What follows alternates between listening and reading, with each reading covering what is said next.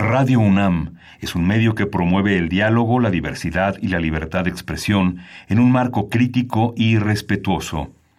Los comentarios expresados a lo largo de su programación reflejan la opinión de quien los emite, mas no de la radiodifusora. Radio UNAM presenta Primer Movimiento. El mundo desde la universidad.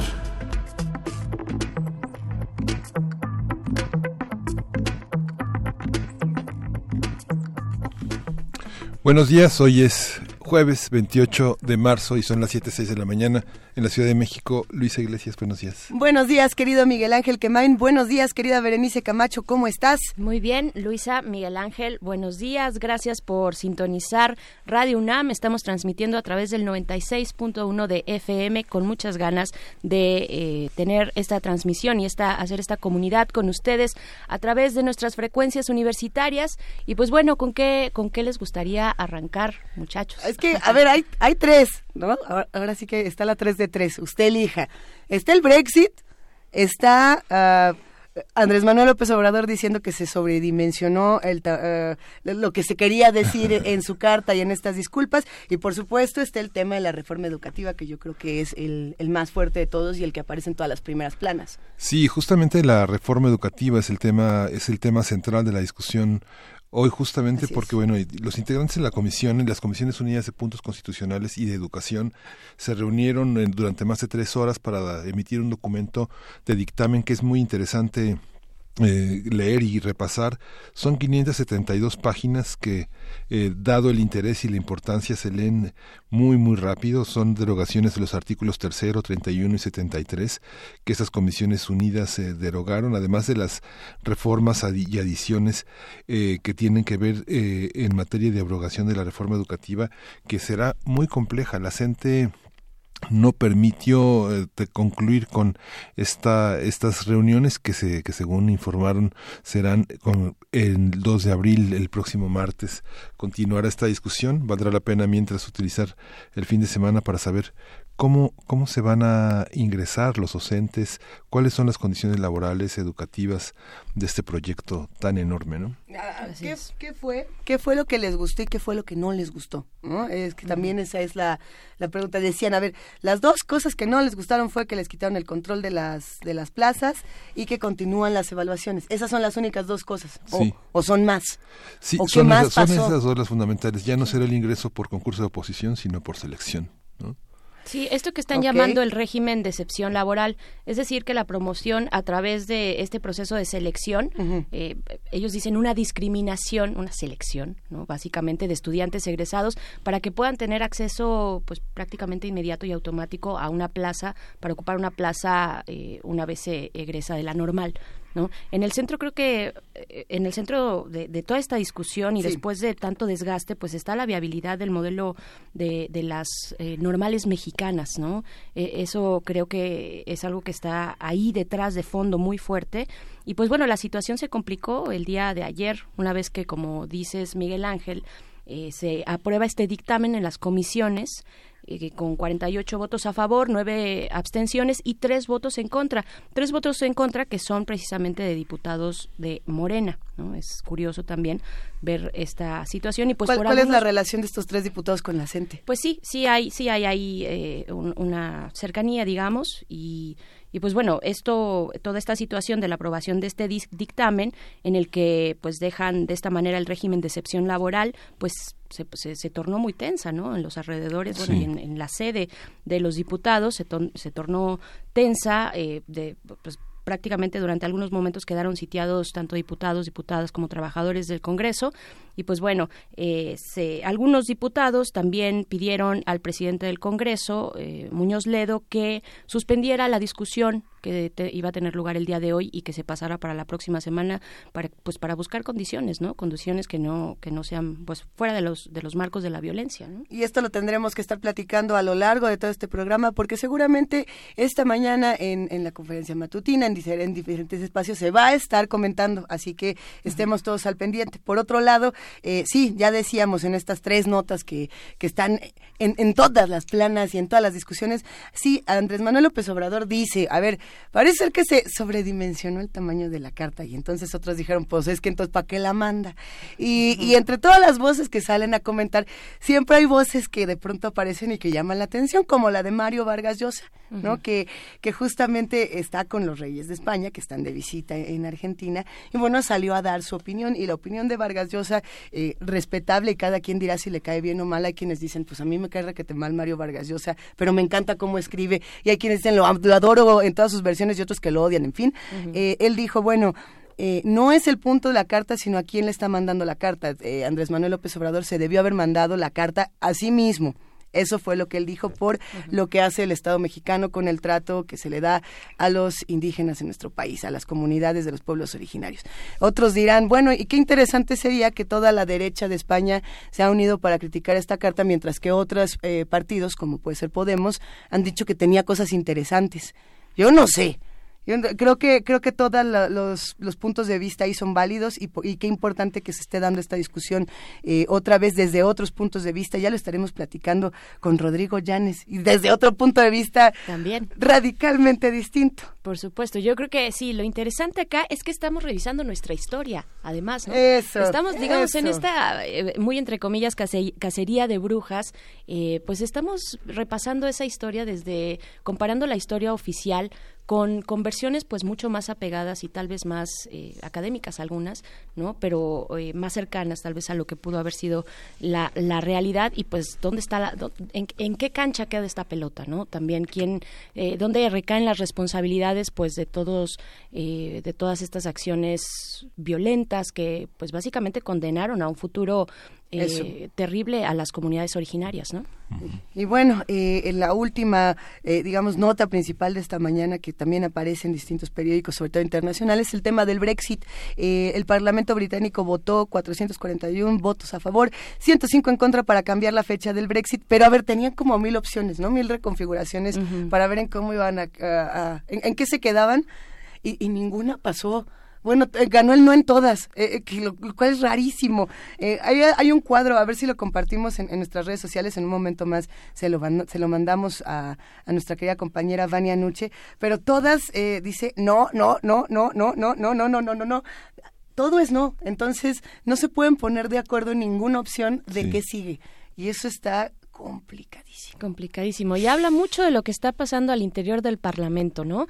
Donde no hay eh, precisamente acuerdos, ¿no? siempre es buena la diversidad, la pluralidad es importante, además es irreemplazable, no, no se puede tapar el sol con un dedo, pero sí la incapacidad de sostener acuerdos pues es algo que deja mucho que desear. Decía, a ver, salir de la Unión Europea sin acuerdo el 12 de abril rechazado. Proponía la adhesión del Reino Unido a la Asociación Europea de Libre Comercio y al Espacio Económico Europeo, rechazado. Similar al enfoque del mercado común 2.0, pero descarta cualquier unión aduanera con la Unión Europea, rechazado. Nos podemos seguir, ¿eh? nada más por leer un par.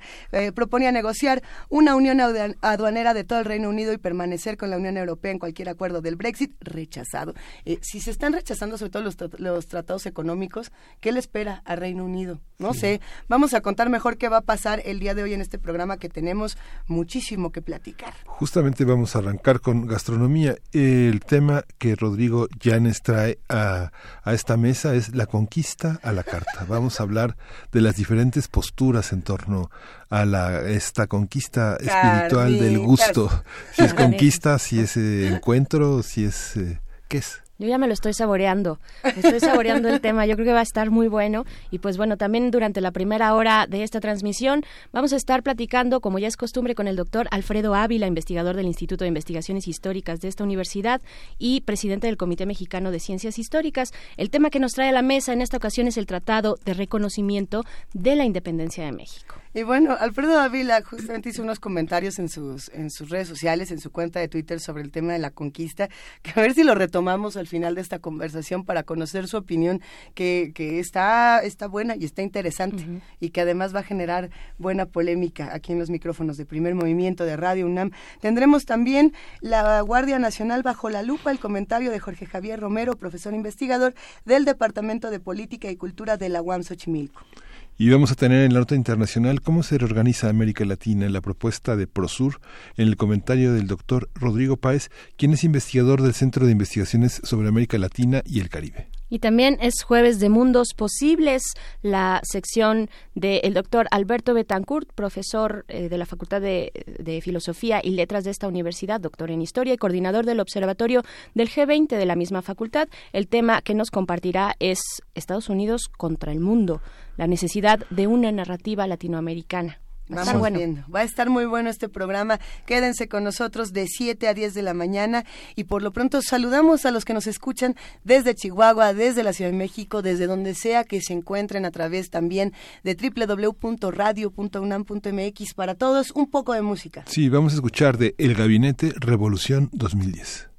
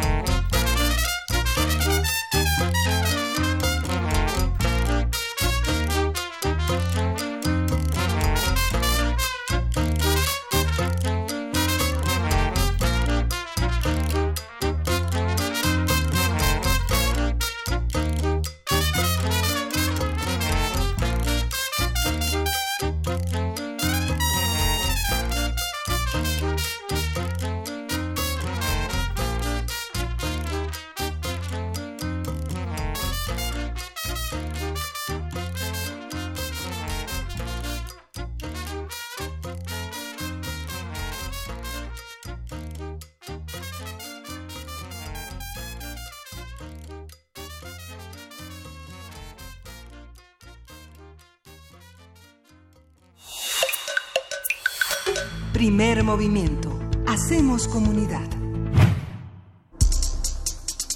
Jueves gastronómico. Gracias a las fuentes históricas, se sabe que la dieta mesoamericana en tiempos de la conquista consistía en tortillas, frijoles, tamales, chile, hongos, hierbas como quelites y espirulina, carnes como guajolote, pato o pescado y frutas como el mamey, piña o guanábana, entre muchas otras. Tras la conquista, los alimentos provenientes de España como el trigo, manteca y carnes de vaca, cabras, borregos, cerdo, fueron incorporados a la gastronomía del continente. Hashtag las carnitas. Ahora lo platicamos. Así surgieron diferentes platillos como las tostadas, totopos, mientras que los tamales adquirieron un sabor y textura distinto gracias a la La comida mexicana, hecha a partir de la combinación de algunos alimentos como los tacos de carnitas, representa el llamado mestizaje culinario y forma parte de la identidad del país. Con el propósito de divulgar la historia de la gastronomía en México, el Programa Universitario de Alimentos realizará los días 4 y 5 de abril el curso Conquista de México a la Carta a cargo del chef Rodrigo Llanes Castro. A partir de las conversaciones sobre el tema, vamos a hablar con Rodrigo Llanes sobre lo que significó la conquista desde un punto de vista gastronómico. Rodrigo Llanes es chef, historiador, dirige la Escuela de Oficios Gastronómicos del Goloso Mestizo y es articulista de la revista Animal Gourmet y colaborador del Programa Universitario de Alimentos conocido como Pual. Buenos días, Rodrigo. ¿Qué tal? Buenos días. Pues estás entrando a terrenos complicados, ¿eh? Espinosos. Les, juro que no. Te va a llamar el rey y te va le vas a tener que decir, no, su majestad, no era así, lo está sobredimensionando. O por el contrario, este, sí, no, más bien les pedimos una disculpa, ¿no? Porque lo que salió de aquí parece que está muy rico según lo que leímos en la introducción. Cuéntanoslo todo. Ahí la nostalgia alimenta, la, la, nostalgia de lo, de lo que se tenía en el otro lado del mar, es lo que alimenta la el mestizaje, ¿no? En cierta medida sí. Y bueno, pues nada más para poner en contexto, este, este curso lo, lo habíamos programado en el cual ya hace varios meses, no, no fue ocurrencia de la coyuntura, pero pues lo parece y, me, me, da mucha risa porque la semana pasada me llamaron del diario El País una reportera para que opinara sobre lo que mencionó Jesusa, ¿no? Sobre los tacos de carnitas. Y bueno, pues quizás eh, Jesús ah, dice una verdad en el sentido de que si no hubiera habido esa conquista, pues no habría tacos de carnitas, porque el cerdo llegó aquí a Mesoamérica con de la mano de los españoles que lo criaban y, y obviamente su carne sabrosa gustó también entre los indígenas y sin las tortillas mesoamericanas pues no habría esos tacos aunque no hubieran llegado los españoles. Eh, pero claro, pues, obviamente la conquista no se celebró con una taquiza de carnitas. no fue el banquete. No, y luego para colmo, este, pues todo el escándalo que ya se ha desatado alrededor de la carta dirigida al rey de España y todas las respuestas, este, pues me pareció una coincidencia, este, afortunada que en nuestro curso del cual de Conquista la Carta haya tenido como, como contexto toda esta discusión porque creo que es importante que reflexionemos sobre nuestro pasado. Eh, Yo creo que a partir de, la comida es más sabroso el asunto. Sí, por ahí nos conquistan, ahí sí, por la panza. Eh, ya habíamos platicado en ocasiones anteriores en las reflexiones del goloso mestizo sobre la, la eh, la virtud de los tamales una vez que llegó la manteca, por ejemplo, ¿no? Y cómo empezaron a, empezamos a conocer otro tipo de sabores. Pero ¿por dónde empezaríamos con un tema como este? ¿Por, por la manteca, por la carne, por la llegada de qué? Cuéntanos. Pues mira, imaginémonos que eh, están estos españoles en una isla, eh, Cuba, y están haciendo expediciones y se están dando cuenta que al lado de la isla de Cuba hay un, una tierra que no es isla sino un continente. Y que mm, se han hecho ya dos expediciones y cuando se está armando la tercera hay, hay un golpe político este, que da Hernán Cortés para liberarse de, de la tutela de Diego Velázquez que era el gobernador de la isla se lanzan al barco, este, todos los conquistadores que venían en esa expedición pues habían pagado sus propias eh, armas, vestimenta y los pocos alimentos que traían, ¿no? que básicamente eran una especie de tocinos que se podían comer fácilmente, que no se echaban a perder, unos bizcochos que eran este panes que se cocían dos veces en el horno para que fueran como una galletota dura, y que tampoco se, se echara a perder en el camino. Traían toneles de vino, eh, arroz, otras cosas, ¿no? Pero obviamente cuando llegaron a, a, lo que ahora es Veracruz y fundaron justamente el, el fuerte y, de, de, Veracruz, eh, los alimentos se les acababan muy rápido. Y entonces la primera urgencia que tuvieron los españoles fue ¿y ahora qué comemos? ¿Y ahora qué? ¿Y ahora qué? Porque pues una cosa es traer un box lunch y otra cosa es que te manden el Uber, el Uber Eats todos los días, ¿no? Y ahora me trae una este una tortilla, ¿no? No de patatas porque en ese entonces no había, ¿no? Pero no, no, o sea, mándenme la fabada tampoco porque pues las faves son frijoles americanos, ¿no? Entonces ya te vas quedando con poquitos productos, pero vamos, que mándeme el jamón serrano y un poco de pan, lo veo muy difícil cruzando el mm. Atlántico. y entonces, este, pues ahí ves este, a los conquistadores eh, tratando de pescar, tenían un poco esa habilidad, pues finalmente había muchos marineros en la expedición. Y luego se pusieron a tratar de cazar eh, venados en la selva. Entonces ahí a caballo ves a Pedro de Alvarado, que era muy diestro, este, tratando de cazar, hasta que llegan de repente a un poblado y entran al poblado y en el poblado no hay nadie. Entonces viene la angustia de decir, charros, pues, ¿por qué no hay nadie? Y, van entrando y encuentran en el templo eh, que había unos sacrificios humanos, ¿no? Entonces los españoles en ese momento se ponen, dicen las fuentes indígenas, a llorar, ¿no? Dicen, se restregaban los ojos, lloraban, decían que no lo podían creer, ¿no? pues sí, ¿no? Estás muerto de hambre, estás queriendo cazar un venado, te encuentras un pueblo, crees que vas a poder comprar algo en el pueblo, ¿no? Este, a ver si habría un oxo ahí en, en la esquina, en, la, esquina, pero pues no. Este, y entonces eh, se angustian porque saben que pues, en ese momento no van a tener que comer, van a tener que seguir persiguiendo al venado. Y lo que no saben es que los están vigilando. Y hay unos ojos vigilantes ahí. Y lo primero que ven esos ojos vigilantes es que estos individuos, que no se sabía si eran dioses o no, pues no habían eh, comido ese sacrificio humano, por decirlo así, no se habían nutrido de, del sacrificio de sangre. Y entonces al día siguiente, pues ya los indígenas dicen, no, pues estos son más hombres que cualquier otro, y este, o tan hombres, perdón, este, como cualquier otro, y entonces ya llevan el box lunch ahora sí, y llegan con un banquete para los españoles y les dan de comer. Y entonces los españoles en ese momento pues dicen wow no o sea afortunadamente vamos a tener que comer había taquitos este sí había tortillas este hay la el lienzo de Tlaxcala dibuja eh, que llevaban eh, también elotes que llevaban también este guajolotes asados en vara, ¿no? Así como, como los pollos rostizados, pero en, en guajolote, ¿no? Este, y obviamente seguramente salsas, este, quelites, otras hierbas y este, comestibles. Y lo que intentan justamente cambiar esos pueblos por los alimentos es poder frente al mexica, ¿no? Eh, el, el, mexica eh, era, digamos, el pueblo opresor de muchos de estos pueblos tributarios y entonces ahora sí que de postre, después de comer, de postre era la política. Y finalmente se, lograron las traducciones con Aguilar y luego con La Malinche, pero eh, es una constante durante todo ese proceso de la conquista que los pueblos que se fueron aliando a los españoles para conformar este gran ejército que venció al mexica, eh, daban alimentos eh, y recibían bien a los españoles. Hubo un caso excepcional que fueron los tlaxcaltecas, que no les dieron de comer, al contrario, les hicieron la guerra.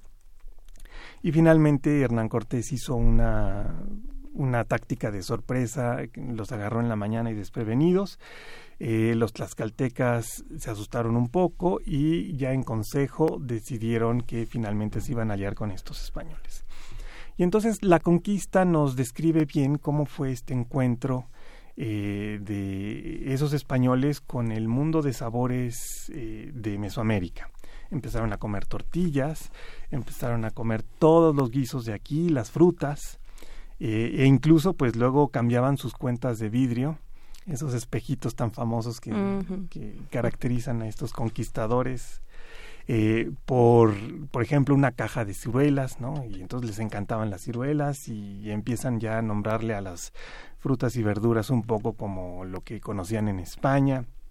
A los capulines les llamaban cerezas de la tierra. Em, luego ya cuando fue el sitio de la Ciudad de México, Tenochtitlan, eh, cuando sucedió el episodio de la Noche Triste, eh, los mexicas le dijeron a los españoles, pues tengan en cuenta que, somos más que ustedes eh, y en muy pocos días se van a quedar sin agua y sin alimentos, así que más vale que, que se vayan, ¿no? Y entonces finalmente dejan la ciudad de, Tenochtitlan, eh, regresan a Tlaxcala y ya vienen con el gran contingente que finalmente venció a la ciudad. Pero Hernán Cortés, dándose cuenta en ese momento de lo frágil y vulnerable que podía ser la isla, la ciudad en la isla, pues corta el suministro de alimentos y luego también el del agua potable que venía del acueducto de, Chapultepec. Entonces, eh, uno se da cuenta cómo la, comida se vuelve también un arma importante en esta conquista, porque al final, pues ya el mexica se queda sin alimentos para su población y finalmente se tiene que rendir. Y lo que dice Jesús de la taquiza, pues no ocurrió como tal, Obviamente para ese momento la crianza de cerdos eh, era muy menor y si acaso habría ocurrido en Veracruz o si en algunos pueblos se quedaron algunas crías y se empezaron a desarrollar, pues seguramente, pero eh, realmente el alimento lo traían eh, los aliados de los españoles. Cuenta Bernal Díaz del Castillo que se comían tacos de quelites, eso es algo muy curioso. Eh, de saber y, de tunas, que también eran como la fruta. Si uno se pone a pensar en agosto, eh, aquí en la Ciudad de México o en el Valle de México, que es esta época tan lluviosa, y claro, cuando uno toma la carretera, por ejemplo, a Pachuca, te encuentras a los que venden las tunas en bolsas ya peladas, ¿no? Pues eso era lo que había en ese entonces en todos los campos y por eso comieron tunas. Es la época en la que por la lluvia crecen más quelites y obviamente era lo que se podía comer y con las tortillas que preparaban los, las caltecas pues finalmente era un poco la, la dieta que, que se tenía. Ah, nada más para detenernos un momento ahí, sí, muchos descartarán, descartaremos, descartarían, etcétera, etcétera, lo que pueda decir una carta de la disculpa, lo que pueda decir Jesús con el tema de las carnitas, ¿no? Porque sí fue eh, polémico, en algunos casos descabellado, etcétera, etcétera. Pero lo cierto es que hay cosas que se perdieron en nuestra gastronomía o no. Pues que se transformaron, sí. O sea, solamente ganamos cosas, no se perdió algo en nuestra gastronomía al hacer este esta, esta recombinación. ¿Y era nuestra? ¿Era nuestra la gastronomía? Esa también es otra. Yo creo que eh, obviamente hubo un cambio radical de dieta, en el cual muchas veces se discutió este tema y vemos que la dieta mesoamericana finalmente era una dieta muy saludable y equilibrada. ¿Qué es lo que fue agregando esta conquista culinaria que después se ha convertido en motivo de, problemas ¿no? para nuestra dieta actual? Por ejemplo, el azúcar. La caña de azúcar era un cultivo eh, de origen africano, magrebí, lo, lo, cultivaban en ciertas zonas eh, de, del norte de África y, y en las islas españolas, y entonces eh, en el clima mesoamericano se dio súper bien la caña de azúcar, basta ir por Morelos para darse cuenta de todos los ingenios y las, azúcar, las eh, haciendas azucareras. Y pues aquí se dio muy bien, tuvimos una gran cantidad de azúcar y ya la usamos para las calaveritas, para la calabaza en tacha, para eh, los panes dulces que son únicos, o sea, a diferencia de España, ya no tienen los panes dulces que tenemos aquí. Entonces, eso enriqueció y a la vez, pues es es motivo por el cual nos gusta particularmente lo dulce y con los problemas derivados de, del exceso de azúcar, ¿no? Este, eh, retomando lo que dijo Miguel Ángel de la nostalgia, vale la pena mencionar el caso del vino. Obviamente los españoles traían en sus eh, barcos toneles de vino lo utilizó un poco como arma en su momento Hernán Cortés, porque estaban ahí en la playa justamente con los emisarios de Moctezuma y les dio a beber vino. Y obviamente con, con los sorbos de, de, un de un alcohol que, al que no estaban acostumbrados, pues estos mensajeros de Moctezuma se sintieron un poco mareadones los sentó en la playa y les dio un show de, de, caballos lanceándose unos a otros, bueno, caballeros este, lanceándose unos a otros y disparó los arcabuces, ¿no? Los cañones que luego derribaron varias palmeras ahí en, en la playa. Entonces los emisarios de Moctezuma se, angustiaron y dijeron, ¿qué es esto, no? Entonces, claro, era una, una práctica para generar miedo. Pero después, cuando llegó el Pánfilo de Narváez, que era este español enviado por Diego de Velázquez, que iba a reprender a Hernán Cortés por quedarse a poblar y a conquistar México, eh, cuando llegó a, a, las costas, Hernán Cortés había dejado ahí a unos este, vigías y los vigías fueron, digamos, tomados por este Pánfilo de Narváez. Pánfilo de Narváez les dio de beber vino y ya borrachos dijeron, mandaron a, la, a volar a Hernán Cortés. Dijeron, no, pues, ¿qué vamos a hacer ahí con Hernán Cortés que nos tiene tan sojuzgados y en una conquista tan peligrosa? Mejor nos cambiamos de bando y nos quedamos con, con Pánfilo de Narváez, ¿no? Entonces ahí sí te das cuenta cómo, pues, yo me imagino que se les acabó ese vino original eh, muy pronto y que después en una borrachera ya claudiques de, de, tu misión. pues es chistoso, ¿no?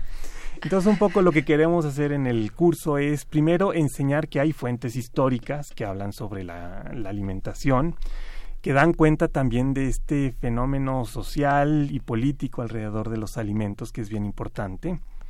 Y yo creo que para los que estudian gastronomía es algo muy importante porque eh, muchas veces la, eh, el estudiantado solo piensa en aprender recetas y a cocinar y quieren ser masterchefs, pero esta parte histórica y cultural es lo que les puede dar finalmente un sentido más profundo de conocimiento a todo el mundo de la gastronomía. Y a la gente que eh, le da curiosidad el tema de la comida, aunque no sea necesariamente chef o no quiera ser chef, pues es también una forma de aproximarse a la historia desde un ángulo un poco más amable y más eh, que podemos reconocer fácilmente como mexicanos, ¿no? Cuando empezamos a reconocer los sabores eh, que ya son nuestros y también empezar un poco a conocer esa historia de España que a veces no, no la conocemos, ¿no? Porque no forma parte de, de los programas de, de educación pero España tiene una historia muy compleja e interesante que además en el aspecto de la gastronomía se vuelve especialmente rica. España fue parte del Imperio Romano, eh, desde ese entonces se criaban cerdos, se curaban los jamones que ahora llamamos serranos, había este, un cultivo extensivo de, del olivo, y entonces las aceitunas o olivas generaban ese aceite. Entonces luego hay veces que no nos damos cuenta porque eh, para nosotros es un poco ajeno que esas aceitunas que comemos pues son las que también dan el aceite, que el aceite se utiliza para muchísimas cosas en esa dieta mediterránea, que luego hubo una conquista de parte de los eh, moros y que fundaron un califato en Córdoba y que transformó también la forma de alimentarse de toda la península, que después hubo una convivencia fecunda entre moros, cristianos y judíos, y que todo ese bagaje cultural y que tiene que ver también con la comida está ahí presente y que si nosotros aprendemos a, valorarlo como también parte nuestra, como nuestra segunda raíz, eh, la, la cosa se vuelve más rica y más sabrosa. Y desde luego, luego entender que todos los productos de Mesoamérica que pasaron a Europa, pues transformaron por completo esas gastronomías. Imagínense la cultura gastronómica italiana sin jitomate, ¿no? No habría pasta ni pizza con salsa de jitomate.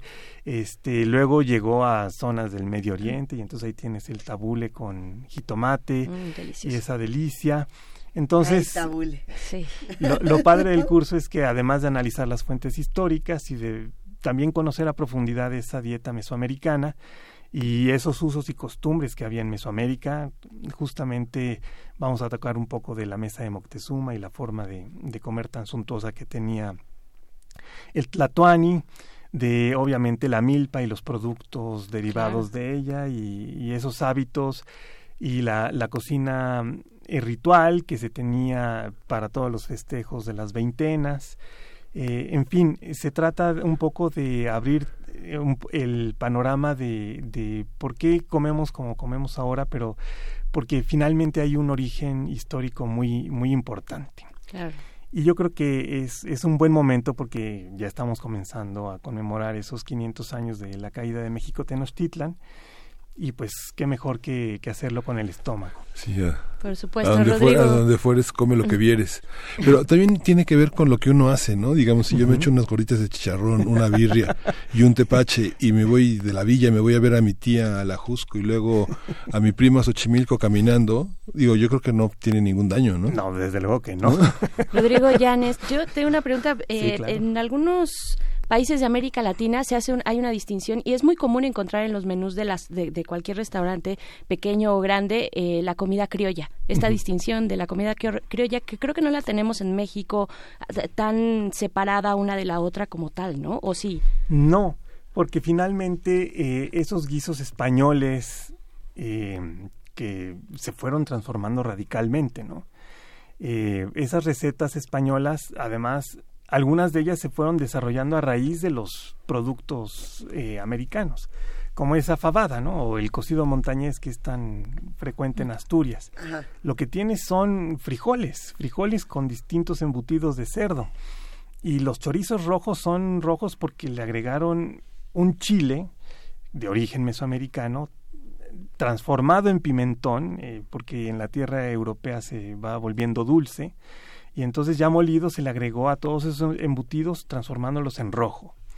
Y eh, obviamente sin esa, esa participación de lo mesoamericano en, lo, en la gastronomía española no la podríamos entender.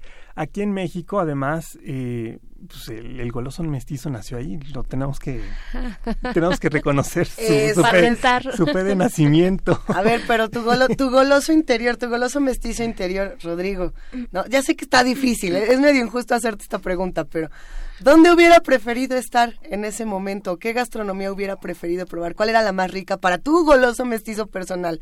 ¿La española o, la mesoamericana? No, pues yo creo que la mesoamericana. o sea, ¿cuál, se, ¿cuál, se, te hubiera antojado a lo mejor más probar muy saludables, ¿no? Lo que nos comentabas. O sea, a Hernán Cortés, Hernán Cortés va, va descubriéndose a sí mismo como goloso mestizo en, en sus cartas de relación, porque empieza a decirte lo sabroso que está, está probando, ¿no? Y dice, y probamos ahora este unas tortillas muy muy sabrosas bueno el pan de la tierra y tienen otras formas que, que se cuecen al vapor y que son los tamales y luego además la sorpresa de ver cómo comía el tlatoani fue así de o sea, yo ah, como goloso mestizo, haber estado ahí de mayordomo de Moctezuma viendo lo que le servían. Y ya después dándole un pellizquito ahí, a los 300 platos, uy. no, pues, no, me muero de... Sí, los, los, tamales, los tamales de enemigo. Eso sí, ¿no? Los tamales de Guerrero, ¿no? El no pozole, del El pozole de Guerrero. Exactamente. Quizás es una de las cosas que se, que se suprimieron, obviamente, ¿no? Y que pues muchos hispanistas dirán, ya ven, les quitamos lo salvaje de comerse unos a otros, pero nos seguimos comiendo unos a otros. Ahora de otras maneras. De otras maneras. ¿Cómo, ¿Cómo le da seguimiento este, este curso que proponen ahora desde el PUAL a los 300 platos de Moctezuma, que fue una de estas eh, maravillas que además vimos nacer aquí en este programa y que a todos los que hacen comunidad con nosotros les entusiasmó muchísimo? Claro, pues la idea justamente es mostrar en el curso cómo están ahí las fuentes para hacer esa investigación sobre la forma de comer de Tlatuani, para entender también lo que yo llamo los gastrosistemas, que son esas fórmulas económicas y productivas que sustentan una dieta. Entonces, obviamente, en el caso de Mesoamérica, el gastrosistema parte por la milpa, pero también en el caso de la mesa de Moctezuma, pues, pues todo el sistema tributario que tenía el imperio mexica y que hacía que en Palacio hubiera toda esa diversidad impresionante de alimentos, ¿no? Eh, mientras que en una casa humilde de cualquier campesino más igual, eh, esa dieta básica de, de maíz eh, era muy limitada, a esos ingredientes en el palacio, pues imagínate, llegaban todas las calidades de maíces. de colores para hacer tlayudas grandotas, tortillas de maíz azul gorditas, sabrosas, algunas las este ya las este hacían taquito antes de meterlas al al tompiate, ¿no? Entonces imagínate, empieza a salir el vaporcito de las tortillas, el y tomando los alimentos con trozos de tortilla, están todas las variedades de frijoles y de chiles, de carnes, de, de peces, de todo lo que había en la laguna. Entonces es una aproximación bien padre a través de la historia de, de, lo que somos y de lo que comemos. Y lo más padre de este curso, porque muchas veces estos cursos académicos son interesantes, eh, hay un coffee break espantoso con galletas industriales y un café que se está requemando. Pero aquí va a haber mm. comida, va a haber degustación. Esa era la pregunta que yo tenía. Y si va a haber muestra, desde luego al final. Sí. A las, a las 2 de la tarde que termina nuestro curso, se sirve una comida para que podamos ir probando las cosas de Mesoamérica, ¿no? Un poco, obviamente no hay recetarios indígenas que podamos eh, utilizar hoy en día para recrear esa cocina, pero sí sabemos cuáles eran esos ingredientes y que seguimos utilizando, entonces vamos a poder comer esos productos de origen prehispánico y también los de origen español y contrastarlos con lo, con lo mestizo. Por ejemplo, los chorizos eh, nosotros estamos muy acostumbrados al chorizo que se fríe y que le ponemos papa para hacer las este, quesadillas de papa con chorizo o los tacos de papa con chorizo, mientras que en España los chorizos, aunque hay algunos muy similares, otros se dejan curar y son más bien como una especie de salami que se comen embutidos y se come frío o con pan. Entonces, poder ir distinguiendo la, diversidad de los matices, Vamos a ver también las recetas de eh, los productos imposibles de en ese entonces, ¿no? Por ejemplo, hacer los, los tamales con un poco de aceite de oliva, que la oliva estuvo prohibida aquí en América, ¿no?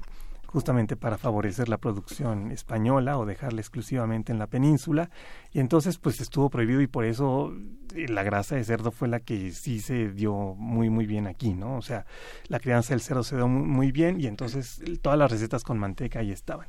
Entonces, para poder ir haciendo una diferencia de los de los matices de sabores y bueno, pasárnosla bien, platicar sobre esto y sentarnos a la mesa para departir un poco de la historia. ¿Dónde consultamos más información ya para despedirnos, querido Rodrigo? Mira, la, la información ya está en la página de Primer Movimiento, está también en, en mi Facebook y eh, obviamente eh, ahí vienen los datos de, del programa universitario de alimentos donde se pueden inscribir y pueden recibir toda la información, hay teléfonos de contacto y obviamente correo de contacto y bueno, pues este también por ahí les, les mando lo que escribí alrededor de la carta del presidente al rey de España. Órale. ¿No? Para que le, den una leída, lo, lo publiquen Mujeres Más.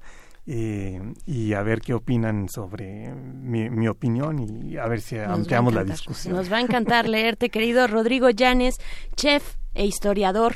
Eh, vamos a estar muy pendientes de este curso y pues bueno, eh, nos, nos encontramos pronto. Acérquense al programa universitario de alimentos, el cual muchas gracias, Rodrigo. Gracias a ustedes. ¿Con qué nos vamos? Un poco de música. Vamos con música, con música de Roma, con música italiana. Vamos a escuchar de Maneskin La Altra Dimensione.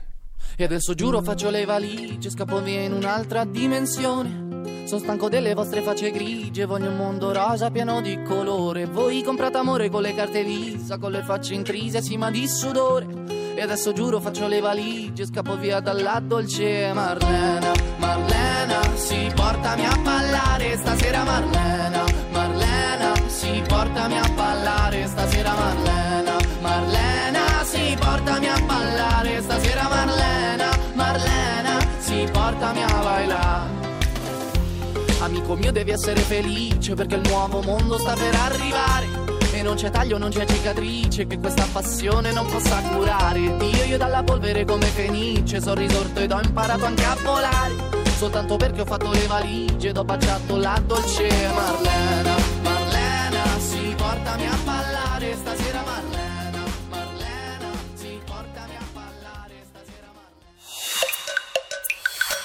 Primer movimiento. Hacemos comunidad.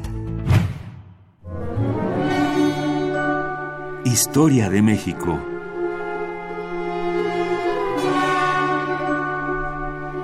Estamos de vuelta aquí en primer movimiento con nuestra sección Historia de México a cargo del doctor Alfredo Ávila, investigador del Instituto de Investigaciones Históricas de esta universidad y presidente del Comité Mexicano de Ciencias Históricas. Bienvenido, Alfredo Ávila, ¿cómo estás? Muy bien, buenos días. Buenos días a todo el auditorio. Buenos, días. querido Alfredo. ¿A, qué periodo histórico nos vamos a ir el día de hoy? Al, rato regresamos a la conquista, pero cuéntanos, ¿a qué periodo nos vamos? A ver, no, en realidad, eh, pues lo de la conquista ya lo, ya lo habíamos concluido. Recuerden, ya, ya habíamos hablado de un montón de, de cosas de la conquista que me parece que contribuyen a, darle más complejidad a esta visión simple que se tiene de eh, España vino y conquistó a México y ahora tiene que pedir perdón y todas estas cosas. Eso es política. O sea, lo que estamos viendo en este momento es política. Me temo mucho que es más política interna que política exterior y la historia es otra cosa. La historia eh, no es la historia de buenos y de malos por, eh, por una razón bien simple los que estaban actuando en aquel momento tenían sus intereses, tenían sus propios códigos de conducta, tenían eh, motivaciones y hay elementos que los permiten explicar. Y no ganamos nada, decía el viejo Edmundo Gorman, que no ganábamos nada regañando a los muertos. La verdad es ridículo eso de regañar a los muertos y también eh, me parece es, es ridículo estar pensando que lo que ellos hicieron eh, que nosotros somos responsables de alguna manera de lo, de lo que ellos hicieron. Nosotros somos herederos de todo eso y como herederos debemos asumirlo, debemos asumir que nuestra historia, eh, eh, desde antes de la conquista, tanto en España como en Mesoamérica, pero también a partir de la conquista, es una historia violenta, es una historia llena de brutalidades. La conquista no fue un paseo, no fue esa visión eh, eh, tan romántica que tiene la derecha española de ah vino España esa es la otra ¿no? esa es la otra vino España a civilizar y, hay que agradecerle tampoco fue eso fue una cosa terrible como siguió siendo buena parte de las campañas que salieron desde el centro de lo que hoy es México hacia el norte hacia el occidente hacia el sureste. Y nosotros tenemos que asumir eh, que esa es nuestra historia y hacer algo no con ella, sino con nuestro presente. Con, nuestra historia lo que tenemos que hacer es explicarla, con nuestro presente tenemos que actuar. Entonces no sirve de mucho eh, eh, decir hay que pedir perdón a las comunidades originarias por algo que sucedió hace 500 o hace 300 años o hace 100 años, cuando en este mismo momento las comunidades originarias siguen padeciendo explotación, siguen padeciendo despojo de tierras y siguen siendo asesinados sus, sus dirigentes. Oye, Alfredo, fíjate que llegó un tuit hace, hace unos días justamente hablando de ese tema. Ah, ahora seguimos con, con, el tema que, que, traes más porque es interesante. Eh, nos lo mandó, si no me equivoco, Vanguardia Vieja en, en arroba P Movimiento. Y lo que él decía es eh, lo interesante que era para eh, en otros momentos históricos el perdón o el reconocimiento de los errores, planteando, por ejemplo, el tema de Galileo, ¿no? Decía, la iglesia reconoce su equivocación, o bueno, perdona, eh, por así decirlo, a Galileo 395 años después, si no me equivoco, puso por aquí. Más bien reconoce su, error, porque a, Galileo no hay nada que perdonarle, por eh, supuesto. El reconocimiento de un error eh, no tiene que ver con tiene que ver con una disculpa o cómo se tendría que manejar en un caso como es, este. Es una cosa extraña. A, mí me parece una cosa extraña. Yo sé que hay países que han emitido, eh, eh, que han pedido perdón por distintas atrocidades cometidas en el pasado reciente. hay que fijarse en eso. Casi todos eh, son son errores por del pasado reciente. Del pasado reciente. Sí, sí, sí. un pasado tan remoto parece ya más más difícil. Yo, estaba pensando, bueno, este, ¿qué, país tendría que, que pedir perdón por la conquista de las Galias, que también fue brutal, ¿no? Cuando Julio César fue a conquistar esa, ese territorio y no sé si los franceses estén esperando que alguien, que alguien les pida perdón por, por eso. mientras más nos vamos al pasado es más, más difícil. Más complicado, sí. Pero, pero aunque es verdad que esta es una práctica más o menos eh, eh, aceptada y que además es un gesto diplomático y los países después de eso, los presidentes se toman, se toman eh, la foto y se dan la mano, la verdad es que es un gesto un tanto inútil. Quiero decir, el perdón es una cosa más personal. Eh, y además, si nos vamos a su origen, es de raigambre cristiana. Por eso no me sorprende que el Papa pida perdón a diestra y siniestra. Eh, la Iglesia ha cometido muchísimas violaciones de derechos humanos, incluso cuando ya los considerábamos derechos humanos, y, la respuesta fácil de, Roma siempre ha sido, ah, perdón, eh, pero tiene que ver también con su naturaleza, con su naturaleza religiosa. No sé si los estados estén en posibilidades de pedir perdón, lo cual implica un montón de cosas más íntimas. No, no, estoy seguro, pero, pero vamos, no, no, no quiero tener una opinión eh, eh, sobre, sobre ese punto, no la tengo en realidad.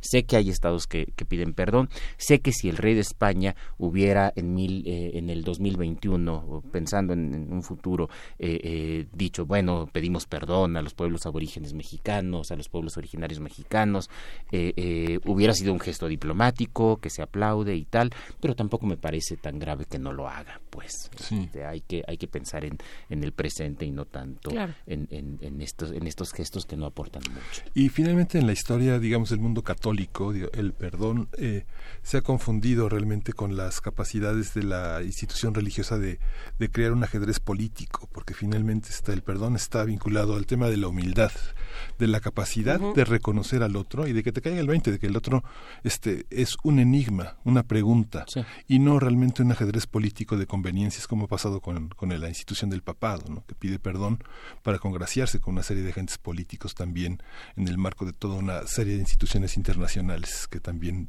determinan el papado. Claro, sí, sí, sí. Sí, eh, al final de cuentas estamos hablando de política, de mucha política y no de historia.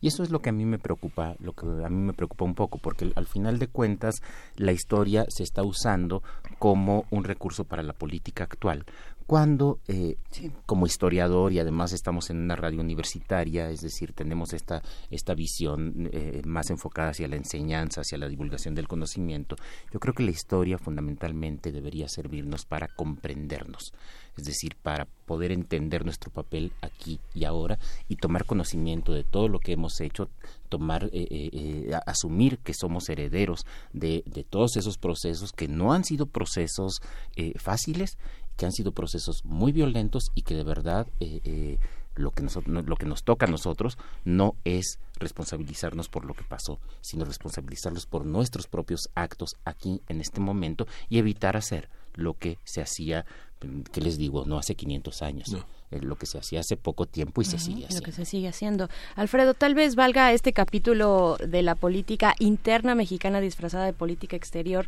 para, eh, pues sí, darnos a la tarea de reflexionar sobre la historia y sobre los tipos, las lecturas de la historia que hemos tenido, eh, vaya, y distinguir esta parte simple o de la historia oficial frente a una historia tal vez más, seguramente más profunda, más compleja, ¿no? Eh, lo que, y vamos, creo que es lo que hemos hecho acá en, en estas sección de, de, primer movimiento. Es mostrar que la historia es muy complicada y que además la historia afecta a distintos sectores sociales. Eh, eh, acabamos de dedicar varios programas al tema de la conquista y de verdad no, nunca nos referimos al grupo de aventureros españoles ni, ni, ni nos pusimos allí a, a, hablar de si Hernán Cortés tenía permiso del gobernador de Cuba o no para venir a Nueva España, porque a mí por lo menos lo que me interesa más es ver qué pasa con la gente es ver qué pasa con, con esa gente que se unió a Hernán Cortés, con las mujeres, qué pasó con las mujeres, qué pasó con la vida doméstica, qué pasó con la catástrofe demográfica que, que, también acompaña este proceso de, conquista.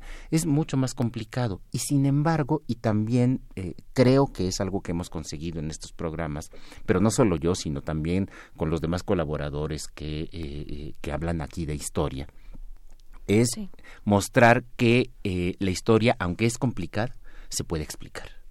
Es decir, no necesitamos llegar a las simplificaciones de buenos y malos para que el, el auditorio pueda comprender con explicaciones claras, no sencillas, pero claras, el, el complicado devenir de la historia mexicana. Eh, preguntas, ¿podemos darle, le preguntas a nuestra productora Frida Saliva, sí podemos darle tiempo en la segunda hora para que sigamos con este tema eh, un, rato más? Porque ni hemos llegado. porque ni hemos empezado. hemos quedado en este tema del perdón. un poco para cerrar esto del perdón y ya seguir en la siguiente hora con, con lo que con lo que nos atañe esta mañana. Alfredo Ávila, hay muchas, en muchas ocasiones hemos escuchado de ciertos personajes eh, que nos dan un poco de rispidez esto de es que era un hombre de su tiempo o es que era una mujer de su tiempo, es que le tenemos que perdonar estas acciones porque así se hacía en el tiempo en el que vivían.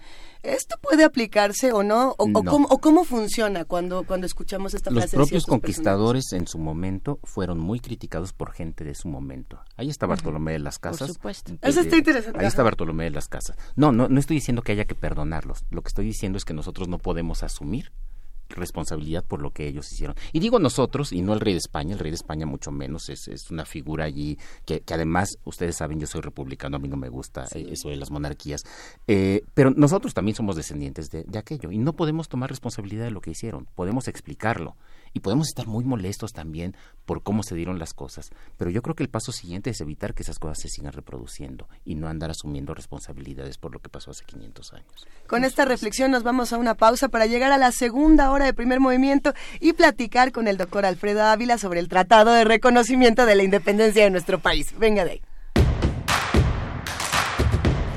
Síguenos en redes sociales. Encuéntranos en Facebook como Primer Movimiento y en Twitter como arroba PMovimiento. Hagamos comunidad.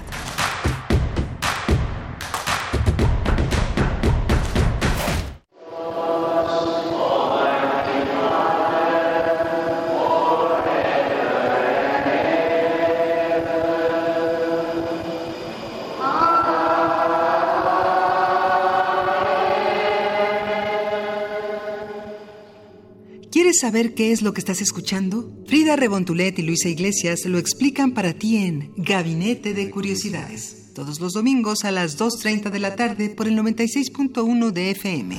En su transmisión en línea radio.unam.mx y sigue esta colección sonora en Twitter. Gabinete C-Bajo. Radio UNAM. Experiencia sonora.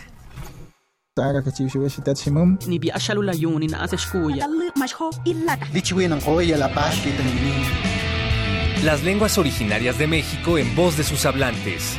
Calme Cali. Tercera temporada. Todos los jueves a las 10 horas por el 96.1 de FM. Retransmisión. Domingos 15.30 horas por el 96.1 de FM. Radio UNAM. Experiencia sonora.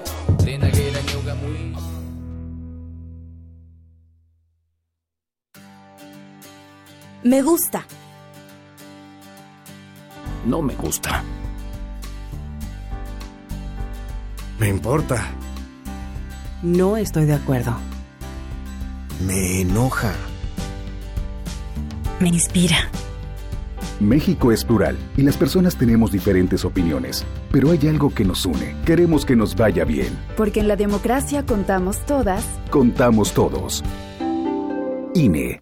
Epidemiólogo, epidemiólogo, Los precios internacionales del petróleo. Hay una enorme diferencia entre pararse ante un público y compartir la información a convencerlos de que nuestro mensaje es trascendente. Radio UNAM te invita a mejorar tus aptitudes verbales ante el público en el curso Oratoria y Dominio de la Voz, impartido por Sergio Rued. Curso de 16 horas prácticas y teóricas dirigido a todas las personas cuyo desempeño laboral esté relacionado con hablar en público. Todos los jueves del 4 de abril al 9 de mayo, de las 17 a las 20 horas en las instalaciones de Radio UNAM, Adolfo Prieto 133, Colonia del Valle. Informes e inscripciones al 5623-3272. Un discurso bien montado garantiza la efectividad del orador. ¿Van a leer, o no? Radio UNAM. Experiencia sonora.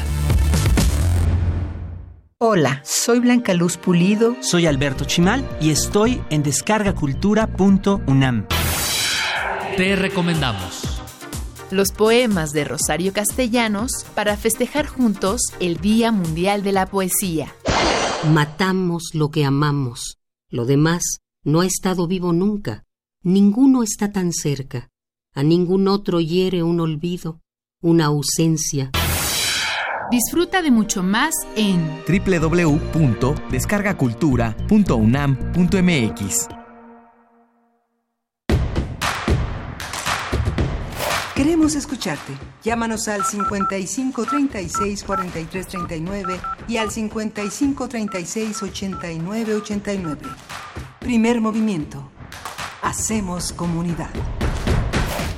Son las 8 de la mañana con 3 minutos de este jueves ya 28, 28 de marzo. Seguimos en la conversación que apenas en realidad va a arrancar con el doctor Alfredo Ávila. El Tratado de Reconocimiento de la Independencia de México es lo que nos traes a la mesa, eh, Alfredo. Pues sí, y, tiene que ver precisamente con toda esta discusión que, que, ha habido a partir de la, de, la propuesta o de la exigencia, no, no, no queda muy claro que es tampoco para, para el Estado español que pida perdón a los pueblos originarios mexicanos.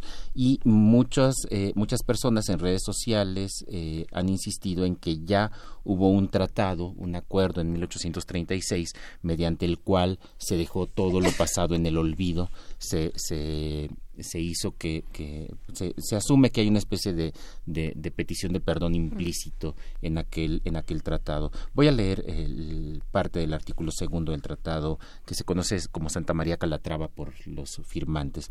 Habrá total olvido del pasado y una amnistía general y completa para todos los mexicanos y españoles, sin excepción alguna, que puedan hallarse expulsados, ausentes, desterrados, ocultos o que por acaso estuvieran presos o confinados sin conocimiento de los gobiernos respectivos.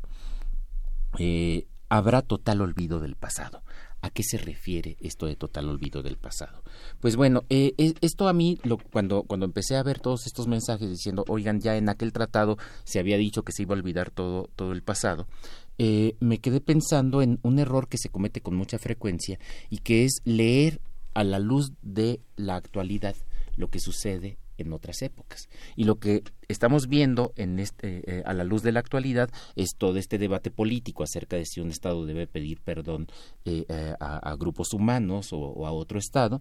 Y a partir de allí es fácilmente hacer esa interpretación. Ya se estaba allí asumiendo que iba a haber olvido. ¿Qué hace un historiador? Frente a esto? ¿Qué debe hacer un historiador frente a esto? Pues un historiador lo que tiene que hacer es contextualizar ese, ese, eh, ese documento para, a partir de ese contexto, ver qué significaba en ese momento decir se olvida todo lo pasado, vamos a olvidar todo lo pasado. Y eh, entonces lo que tenemos que ver es cómo se eh, negoció el reconocimiento de la independencia de México. desde 1821 eh, cuando Juan O'Donoghue, el, jefe político enviado a Nueva España, reconoce el plan de Iguala, el plan de independencia de Agustín de Iturbide, firma con él el primer tratado de reconocimiento de la independencia de México, que es el Tratado de Córdoba, lo que nosotros conocemos como el Tratado de Córdoba. El problema con ese tratado es que de inmediato las autoridades españolas dijeron este hombre no tenía autoridad para, para firmarlo, de modo que no lo reconocemos. Y eh, eh, esto lo que ocasionó es que eh, de inmediato hubiera enviados, hubiera agentes mexicanos en el puerto de Veracruz primero con agentes españoles para negociar ese reconocimiento. Eso, eso fue lo primero. La, posición de España fue muy intransigente en un principio. Después hubo por allí algunas muestras de posibilidad de negociar si, se, si México daba una compensación económica. Eh, pero en 1826 el gobierno mexicano, eh, el Congreso mexicano emitió una ley para que cualquier negociación con España eh, se hiciera sobre la base primero del reconocimiento de la independencia plena de un gobierno republicano, ojo, no de cualquier gobierno, de un gobierno republicano, no sea que España quisiera reconocer la independencia pero mandar un rey, y segundo, eh, que no se iba a pagar absolutamente nada, porque entre 1823 y 24 el Congreso mexicano asumió toda la deuda que los últimos virreyes habían contraído. Eh, eh, de manera que era una manera de decirle a España, yo ya me estoy quedando con parte de la deuda que era tuya. Creo que en otro momento ya eh, hablé acerca de esta, de, de, de, por qué los diputados tomaron esta medida. Y es que muchos de estos diputados eran o abogados o eran tipos inmensamente ricos que le habían prestado al gobierno virreinal. Entonces, eh, entonces decir México va a asumir la deuda de, de, los últimos virreyes también era para ellos decir pues que me paguen, ¿no? Este, eh, hay, que, hay que también matizar estos asuntos.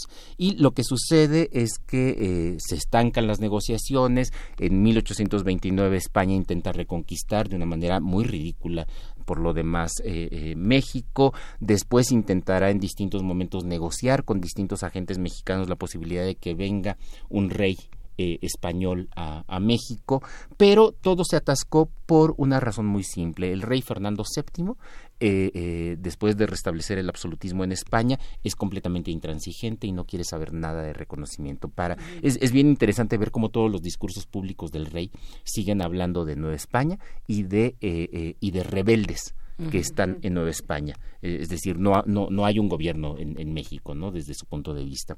Cuando muere el rey, lo que sucede después en España es que se abre la posibilidad de, eh, de, la negociación. Eh, la regente María Cristina se rodea de liberales y se rodea de liberales no porque ella quisiera, sino porque el hermano de, eh, de Fernando VII quiere ser rey.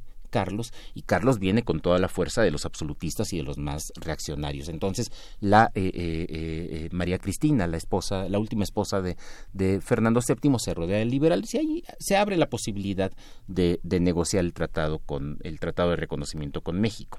El problema con el Tratado de Reconocimiento con México es que tanto en España como en México en ese momento hay un montón de vaivenes políticos, caen ministerios, acá caen presidentes, eh, ya conocemos esa historia tan tan tan difícil del México recién recién nacido y que en España pasa exactamente lo mismo. Hay ministerios que no duran más de un par de meses.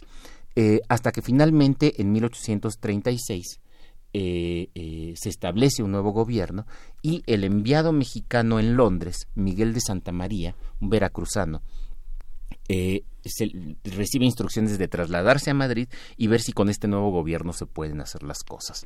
El, secretario de Relaciones Exteriores español, José María Calatrava, dice que sí, le da, le da la entrada y lo que podemos ver en la correspondencia que tiene Santa María con el canciller en México, es que eh, eh, el, artículo segundo, que fue el que leí hace un ratito, el, tema del olvido, se refiere a un tema estrictamente comercial. España le reclama, eh, comercial y económico, España le reclama a México que ha secuestrado varios bienes de españoles en el país y españoles que fueron expulsados. Y entonces lo que le pide a México es que declare un olvido y amnistía general a esos españoles para que puedan recuperar sus propiedades. Si ya no hay delito que perseguir, entonces ya no hay razón por la cual el gobierno les haya quitado sus propiedades. Y lo mismo pasa con los comerciantes. Hay un montón de comerciantes eh, eh, que siempre estuvieron vinculados entre Veracruz y La Habana, que tuvieron que salir a Nueva Orleans porque el gobierno mexicano los consideraba, consideraba que su, su, presencia en México era dañina, estos, estos eran españoles que no habían reconocido la independencia, y lo que pide el gobierno de España es que haya una amnistía y olvido general para ellos, para que puedan establecer otra vez casas mercantiles en Veracruz. Ya para esos momentos, para 1836, el mercado, las casas comerciales, se les habían estado quedando los británicos, los holandeses, los alemanes, los franceses e incluso los estadounidenses. Entonces, España, que hubiera tenido la posibilidad posibilidad de ser la principal socia comercial de México recién independiente, se estaba quedando en uno de los últimos lugares y por eso era tan importante para, eh, eh, para España que sucediera, que sucediera esto. Y del lado mexicano también. Del lado mexicano, pues resulta que muchos mexicanos no podían estar en España, no podían estar en Europa, porque desde el punto de vista del gobierno español eran delincuentes, eran rebeldes, que, eh, eh, que, merecerían estar, que merecerían estar apresados, e incluso aquellos que no tenían vínculos políticos, comerciantes en Burdeos, comerciantes mexicanos en Burdeos o en otros lados, pues tampoco podían comerciar libremente porque la bandera mexicana es considerada una bandera pirata para la monarquía española. Entonces, a eso se refiere este asunto del olvido. Y esto lo podemos ver precisamente en esta correspondencia. Eh, Santa María escribe constantemente al Ministerio Mexicano diciendo de qué van cada una de las, de las reuniones. Y esto es algo que, más allá de, la polémica actual, eh, me permite a mí mostrar un poco cómo trabajamos los historiadores. Los historiadores no encontramos un texto y simplemente interpretamos ese texto a la luz de nuestra propia lectura sino que cuando tenemos un documento, un documento como este, como el Tratado de Paz con España, eh, lo que tenemos que hacer es contextualizarlo y a la hora de contextualizar nos vamos percatando de cuál es el significado que tenía en esa época. Entonces, eh, pues lamento decir que no, que aquello del olvido no incluía la conquista y además hay que tomar en cuenta, ah, en cuenta una última, una última cosa.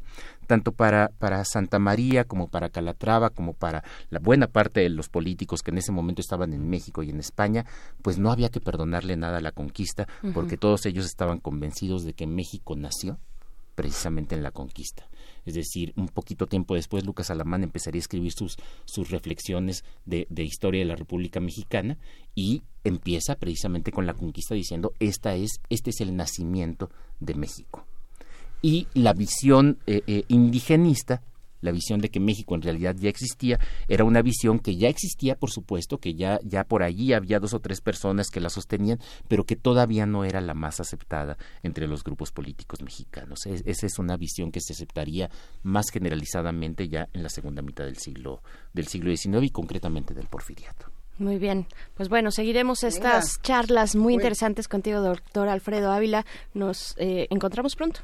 Claro que sí, muchas gracias. Muchísimas gracias. Nos están preguntando si hay podcast de las conversaciones que tenemos con el doctor Alfredo Ávila.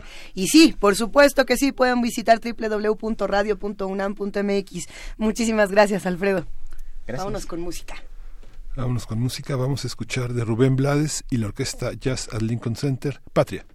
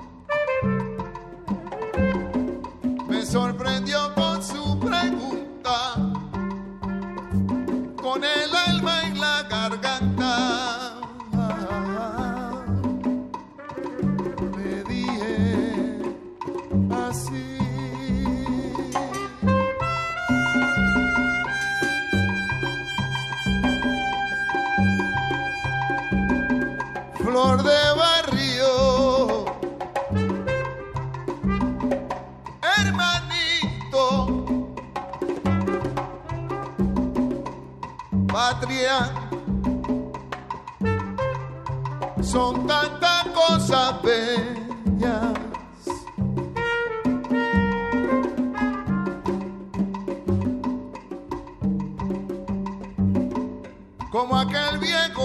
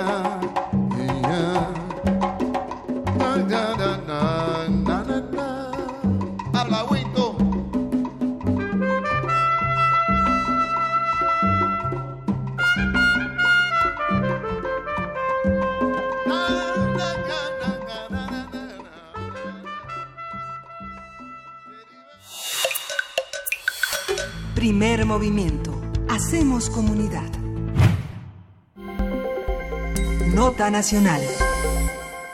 El pasado martes, el Diario Oficial de la Federación publicó el decreto que permitirá la creación de la Guardia Nacional. El documento contiene las reformas constitucionales que plantean que la Guardia Nacional será constituida por elementos de la Policía Federal, la Policía Militar y la Policía Naval. El decreto establece que las instituciones, y cito, las instituciones de seguridad pública, incluyendo la Guardia Nacional, serán de carácter civil, disciplinado y profesional. Hasta ahí la cita. El presidente Andrés Manuel López Obrador anunció ayer que en los siguientes días definirá el nombre del comandante de la Guardia Nacional y no descartó que pueda ser un militar en activo dijo que para este año tienen la meta de reclutar a 21 mil elementos para la Guardia Nacional. El mandatario visitó a la ciudad de Tijuana donde fueron presentados los uniformes que se utilizarán, que utilizarán los integrantes de este cuerpo de seguridad. En el evento, Alfonso Durazo, secretario de Seguridad Pública, dijo que en los, en los próximos días serán presentadas también las leyes reglamentarias como la ley sobre el uso de la fuerza y la ley sobre el registro nacional de detenidos. Muy interesante.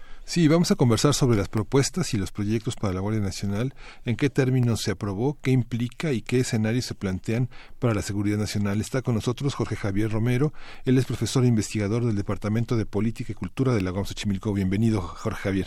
Buenos días, Miguel Ángel, Berenice, Lisa, buenos días. Muy buenos días, eh, doctor Jorge Javier. Pues, eh, eh, ¿con, qué, ¿con qué iniciar esta reflexión sobre la Guardia Nacional, sobre cómo se ha venido desarrollando este proceso desde las más pues arduas y, pues contras, no, lecturas en contra de esta Guardia Nacional, hasta este momento en el que ya se empieza a acomodar, a perfilar de alguna manera y frente al reto de las leyes orgánicas que están en el panorama? Bueno, yo creo que lo, eh, es muy importante subrayar el gran triunfo de la sociedad civil y de, y, de, y, de, y de los políticos mexicanos a lograr una reforma por consenso que estableció el carácter civil de esta nueva gran policía nacional, porque eh, estaba la presión seria para que fuera una policía militar, ¿no? es que, con fuero militar, con, con, eh, con comando militar, y eso en el proceso de negociación, en un proceso político que me parece a mí muy maduro, se logró que fuera una guardia civil este, este civil, ¿no? Que fuera con mando civil, eh, este, eh, que estuviera en la Secretaría de Seguridad y Protección Ciudadana. Esto fue un gran, gran avance y es un paso muy importante para revertir este proceso de militarización que ha vivido el país desde, pues, desde que empezó el gobierno de, de, de Calderón hace 12 años. Entonces, eh, y, que, y que no ha dado resultados. Eso es lo más importante. La, militarización ha sido una política fallida. No ha reducido la violencia, al contrario, hay indicios de que están muy serios de que está vinculada la militarización a la ola de homicidios que ha vivido el país y por eso era necesario revertirla. Y por supuesto, este, lo la negociación en el en el Congreso, en el Senado sobre todo, para que la Guardia Nacional fuera finalmente una Guardia Civil, eh, fue este un proceso que a mí me parece que es muy relevante y que es necesario este, destacar y celebrar, ¿no? Y además se planteó un plazo fijo para que el ejército, que va a seguir haciendo el ejército y la marina, que van a seguir haciendo tareas de seguridad, a pesar de que la constitución se los ha prohibido, este, eh, tengan solamente cinco años para seguir haciendo estas tareas, por lo tanto la Guardia Nacional tendrá que ir desarrollándose y, este, y, fortaleciéndose para que ya no sea necesario tener militares en las calles. Y esto va a ser, desde mi punto de vista, abre la posibilidad de que tengamos por fin una seguridad ciudadana moderna en este país, ¿no? Sí, en el documento se señala que los gobernadores de todos los estados tienen que presentar ante el Consejo Nacional de Seguridad Pública en un plazo no mayor a 180 días un, a partir de la entrada en vigor del, de, este decreto, que fue el 22 de marzo, un diagnóstico y el programa para el fortalecimiento del estado de fuerza y las capacidades institucionales de sus cuerpos policiales, estatales y municipales. ¿Esto es viable? ¿Crees que se logre, que es que sea un diagnóstico este, auténtico? Pues el, el, problema es que si no desarrollamos policías locales serias, profesionales, bien capacitadas y vinculadas a la sociedad, no vamos a resolver el problema de la seguridad. Las fuerzas federales no pueden cubrir las tareas que, que, les corresponden a las entidades y a los municipios. Y lo que ha pasado en México es que se ha descuidado tremendamente el proceso de construcción de policías locales. No se ha hecho nada desde todo el proceso, desde que desde que empezó el gobierno de Calderón, cuando se militarizó la seguridad, lo que ocurrió es que los gobiernos de los estados empezaron a lavar las manos, ¿no? Empezar a decir, bueno, el problema no es nuestro, que vengan las fuerzas federales, que vengan aquí a, este, a contener la ola de criminalidad, en lugar de que se dedique presupuesto, recursos, este, esfuerzos locales a construir este, fuerzas policíacas modernas. Porque lo que hemos tenido en México son fuerzas policíacas que en realidad son negociadoras de la desobediencia de la ley, ¿no? Y vendedoras de protecciones particulares. Y eso es lo que tenemos que cambiar si queremos tener en democracia una seguridad pública seria. Necesitamos policías técnicamente capacitados que sepan investigar, necesitamos detectives, ¿no? Y eso tiene que ser en, las en las policías locales. Necesitamos también que sobre todo los ayuntamientos más grandes tengan fuerzas auténticamente preventivas, ¿no? que conozcan el terreno y que no sean corrompibles. Todo eso se necesita y este plazo que les da la, reforma constitucional, pues los fuerza a que a, que a que eh, pongan cartas en el asunto, porque la mayor parte de los estados no han hecho su tarea en esta materia y tenemos policías que están francamente en estados lamentables, ¿no? Claro, y, y ya salimos de ese, voy a ponerlo así, ese círculo vicioso en el que en un primer momento las fuerzas eh, de, bueno, del ejército y la marina entran a hacer labores de seguridad, eh, es esto que se ha, se ha descrito como mover el avispero, como eh, pues generar todavía más violencia y más tensión y al mismo tiempo que se olvida, se, se, deja a un lado a las policías locales y estatales y en medio eh, tenemos a esta, pues a las poblaciones, a la sociedad que muchas veces, en, muchos casos piden y pidieron la presencia militar en sus en sus pueblos, en sus calles. Este círculo vicioso ya se rompió, esta exigencia, esta necesidad también de las poblaciones de tener una fuerza grande eh, como la fuerza militar haciendo tareas de seguridad pública. Ya podemos pasar a a, ese momento de instruir a las policías, de generar, eh, de capacitar a los ministerios públicos y a las policías de investigación para que hagan su trabajo de investigación y no se les vayan las personas que, efectivamente podrían en algún momento eh, tener eh, pues alguna sentencia condenatoria por actos de este tipo, por actos delictivos. ¿Estamos ya en ese momento? No, todavía, por supuesto que no. Estamos empezando a, cambiar las cosas y todavía quedan muchos riesgos. Por ejemplo, existe la tentación de aprovechar el plazo de cinco años para este para que la, la, Guardia Nacional en lugar de desarrollarse como una policía civil este siga siendo un cuerpo este, esencialmente militarizado. Eso sería un error. Hay que empezar desde el principio a construirlo como un cuerpo civil porque tiene una lógica distinta no este, los los cuerpos militares están pensados para combatir a los enemigos del Estado. Una policía civil no puede considerar enemiga eh, enemiga a la población tiene que eh, eh, perseguir a los delincuentes que cometen delitos concretos, pero no puede actuar como si estuviéramos este como si estuvieran en guerra contra la población que es mucho de lo que ha ocurrido con la participación del ejército. Por ejemplo ahora hemos estado exigiendo que el ejército este, haga el, y la marina hagan pública la información de los civiles que han muerto en los enfrentamientos desde desde 2011 para acá porque esa información ya no se conoce se ha considerado ya este reservada. El INAI ya este eh, de, eh, ya eh, emitió una resolución que, que obliga al ejército y a la marina a entregar esta información y sin embargo el ejército y la marina todavía no la han entregado. Tenemos evidencias del, del grado tremendo de letalidad de la intervención de las Fuerzas Armadas en tareas de seguridad y todo eso hay que revertirlo con una policía profesional, moderna, nacional, que sea la Guardia, la Guardia Nacional y con policías locales que hagan su trabajo en el terreno. Pero apenas estamos empezando, no se ha revertido esta lógica perversa que, en la que estamos metidos ya desde, desde hace este dos sexenios. Sí. no, no es contradictorio que, digamos, la, se tengan 60 días para eh, emitir la ley y apenas ciento, y 180 para el diagnóstico? O sea, ¿la ley va a ser antes que el diagnóstico de los estados? El diagnóstico de los estados se refiere a sus policías locales, sus, este, mientras que la ley es la ley que va a regir a la Guardia, a la Guardia Nacional.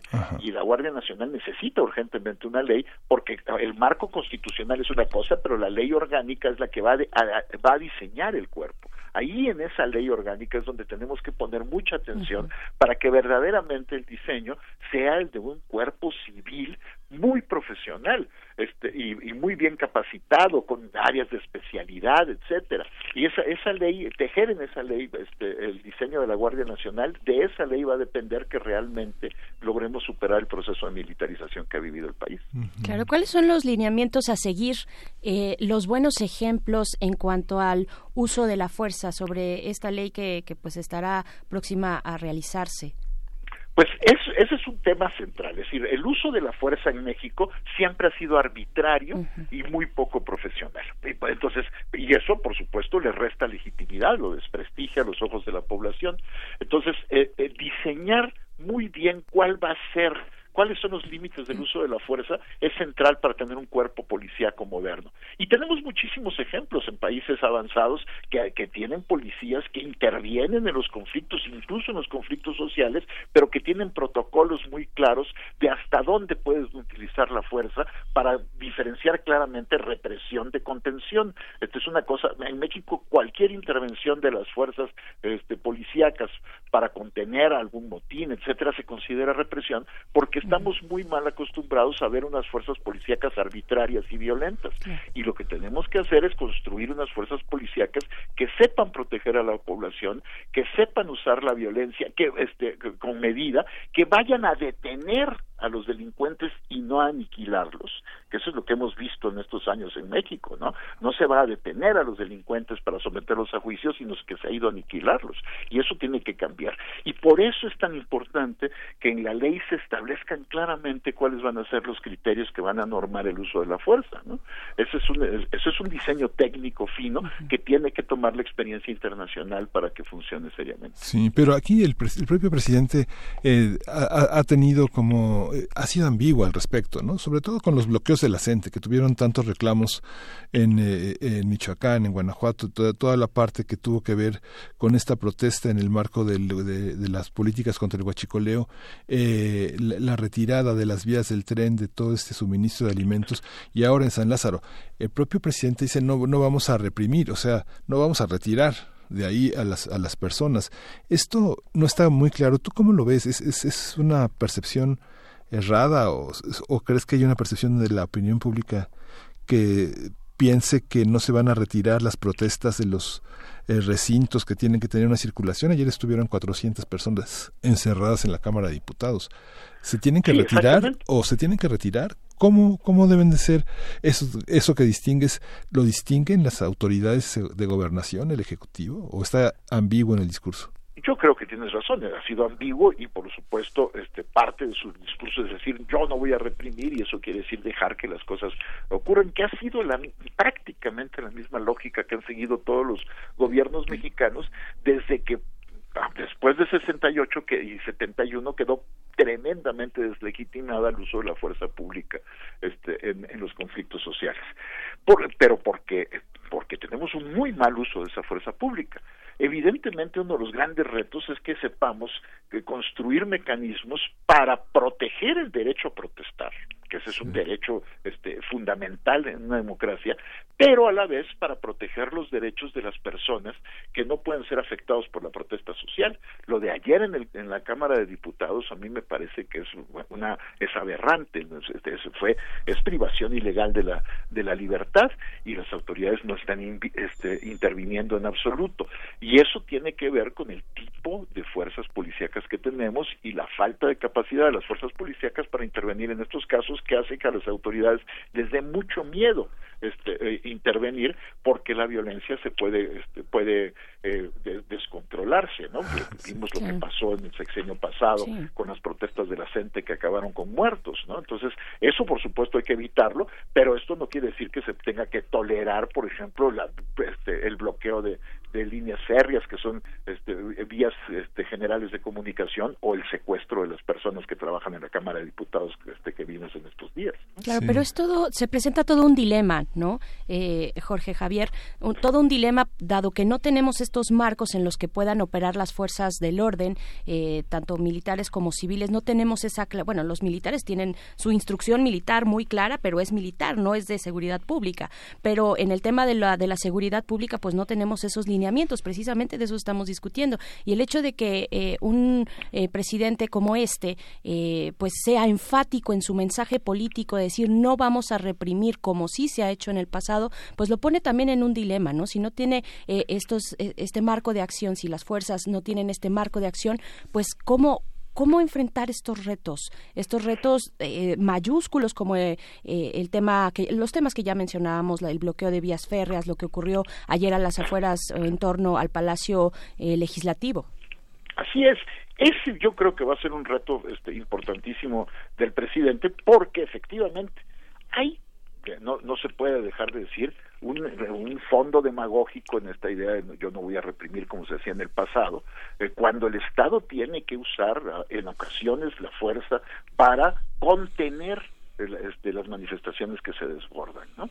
Este, eso tenemos que aprenderlo a hacer en México y aprender a entender que hay un uso legítimo de la fuerza cuando, la, cuando hay este, eh, violencia por parte de quienes están encabezando protesta social. Y lo que hemos visto en el caso de la CENTE o en, la casa, en los casos de resistencia este, popular a, la intervención de las fuerzas que este, arma, eh, de las fuerzas este, de seguridad en casos como el de Huachicoleo es que hay muy poca legitimidad de la intervención estatal en, en, asuntos de contención y hay muy poca capacidad de las fuerzas para actuar con limitación de la violencia en este en, en, en, la contención de la protesta. Y esto es una de las cosas que, que, que, tiene como reto el nuevo cuerpo que se va a crear que es la guardia eh, la guardia nacional. Tiene que ser un cuerpo que pueda intervenir en estas circunstancias, porque efectivamente una de las cosas que está pasando hoy es que esta protesta también ya está eh, pasándole costos este, muy importantes al gobierno, ¿no? Es decir, este, ya el, su partido, la mayoría de su partido está comprometida con un proceso de reforma constitucional en el tema educativo, pactado con el resto de las fuerzas políticas, y sin embargo este, eh, está a punto de, naufragar ese proceso de negociación por este, una protesta desmedida que el, que el gobierno no ha sabido controlar. si el gobierno no es capaz de controlar este tipo de cosas con eficacia, pues vamos a, pues puede entrar eventualmente en situaciones de ingobernabilidad, como lo que ha ocurrido con lo del huachicoleo. Este, son en zonas concretas del país donde, la, donde el Estado acaba siendo impotente frente a, frente a las expresiones este, pues delictivas, ¿no? De, que, o incluso cuando tengan apoyo de la población. Sí, eso que vemos, pues no sé, digamos, uno lo ve en Davos, lo ve frente a la sede de las Naciones Unidas en Nueva York, lo ve en las, en en las reuniones de, de, ministros en París, que eh, prácticamente Robocops, personas de dos metros retiran cargando este, a, a los manifestantes para nosotros, eh, para muchos latinoamericanos, esto resulta muy impresionante porque eso no existe entre nosotros, ¿no? Esta, esta parte de retirar de, ese uso de la fuerza pública que no es militarizada, que simplemente son las fuerzas de seguridad. Exactamente, fuerzas de seguridad que tienen protocolos. Por supuesto que a veces también cometen excesos, pero tienen protocolos muy claros y lo que vemos es que se retira este, a, los que están bloqueando, a los que están impidiendo el derecho de los otros, pero no hay muertos. Este, no hay heridos graves. Este, eh, es decir, son las fuerzas que están actuando con técnicas y con protocolos muy claros.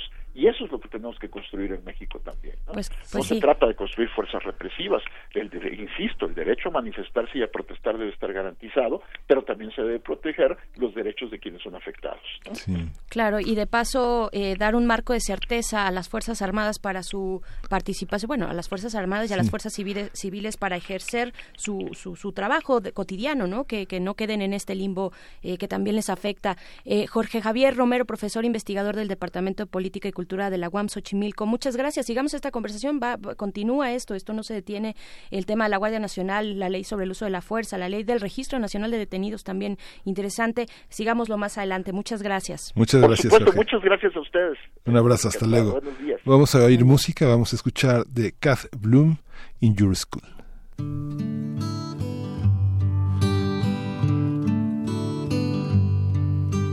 In your school, do you teach how to tie a square, not how to lead a wild horse home. How to fix a bird's wing, teach a deaf man to sing, when to leave your dad alone. All these grown ups walking around with all their sad eyes. Where do I tell them to go? Can you teach a child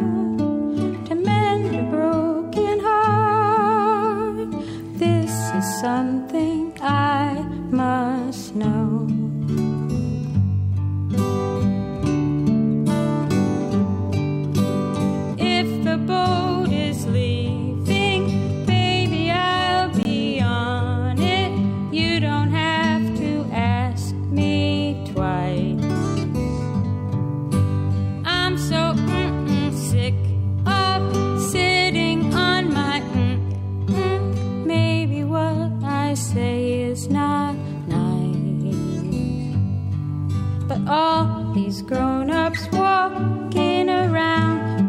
all their sad eyes, where do I tell them to go? Can you teach a child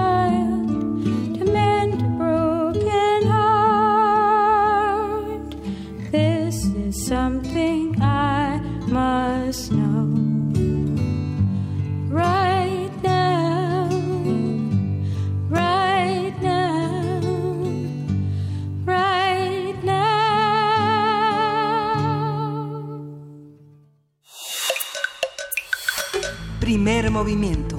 Hacemos comunidad. Nota Internacional.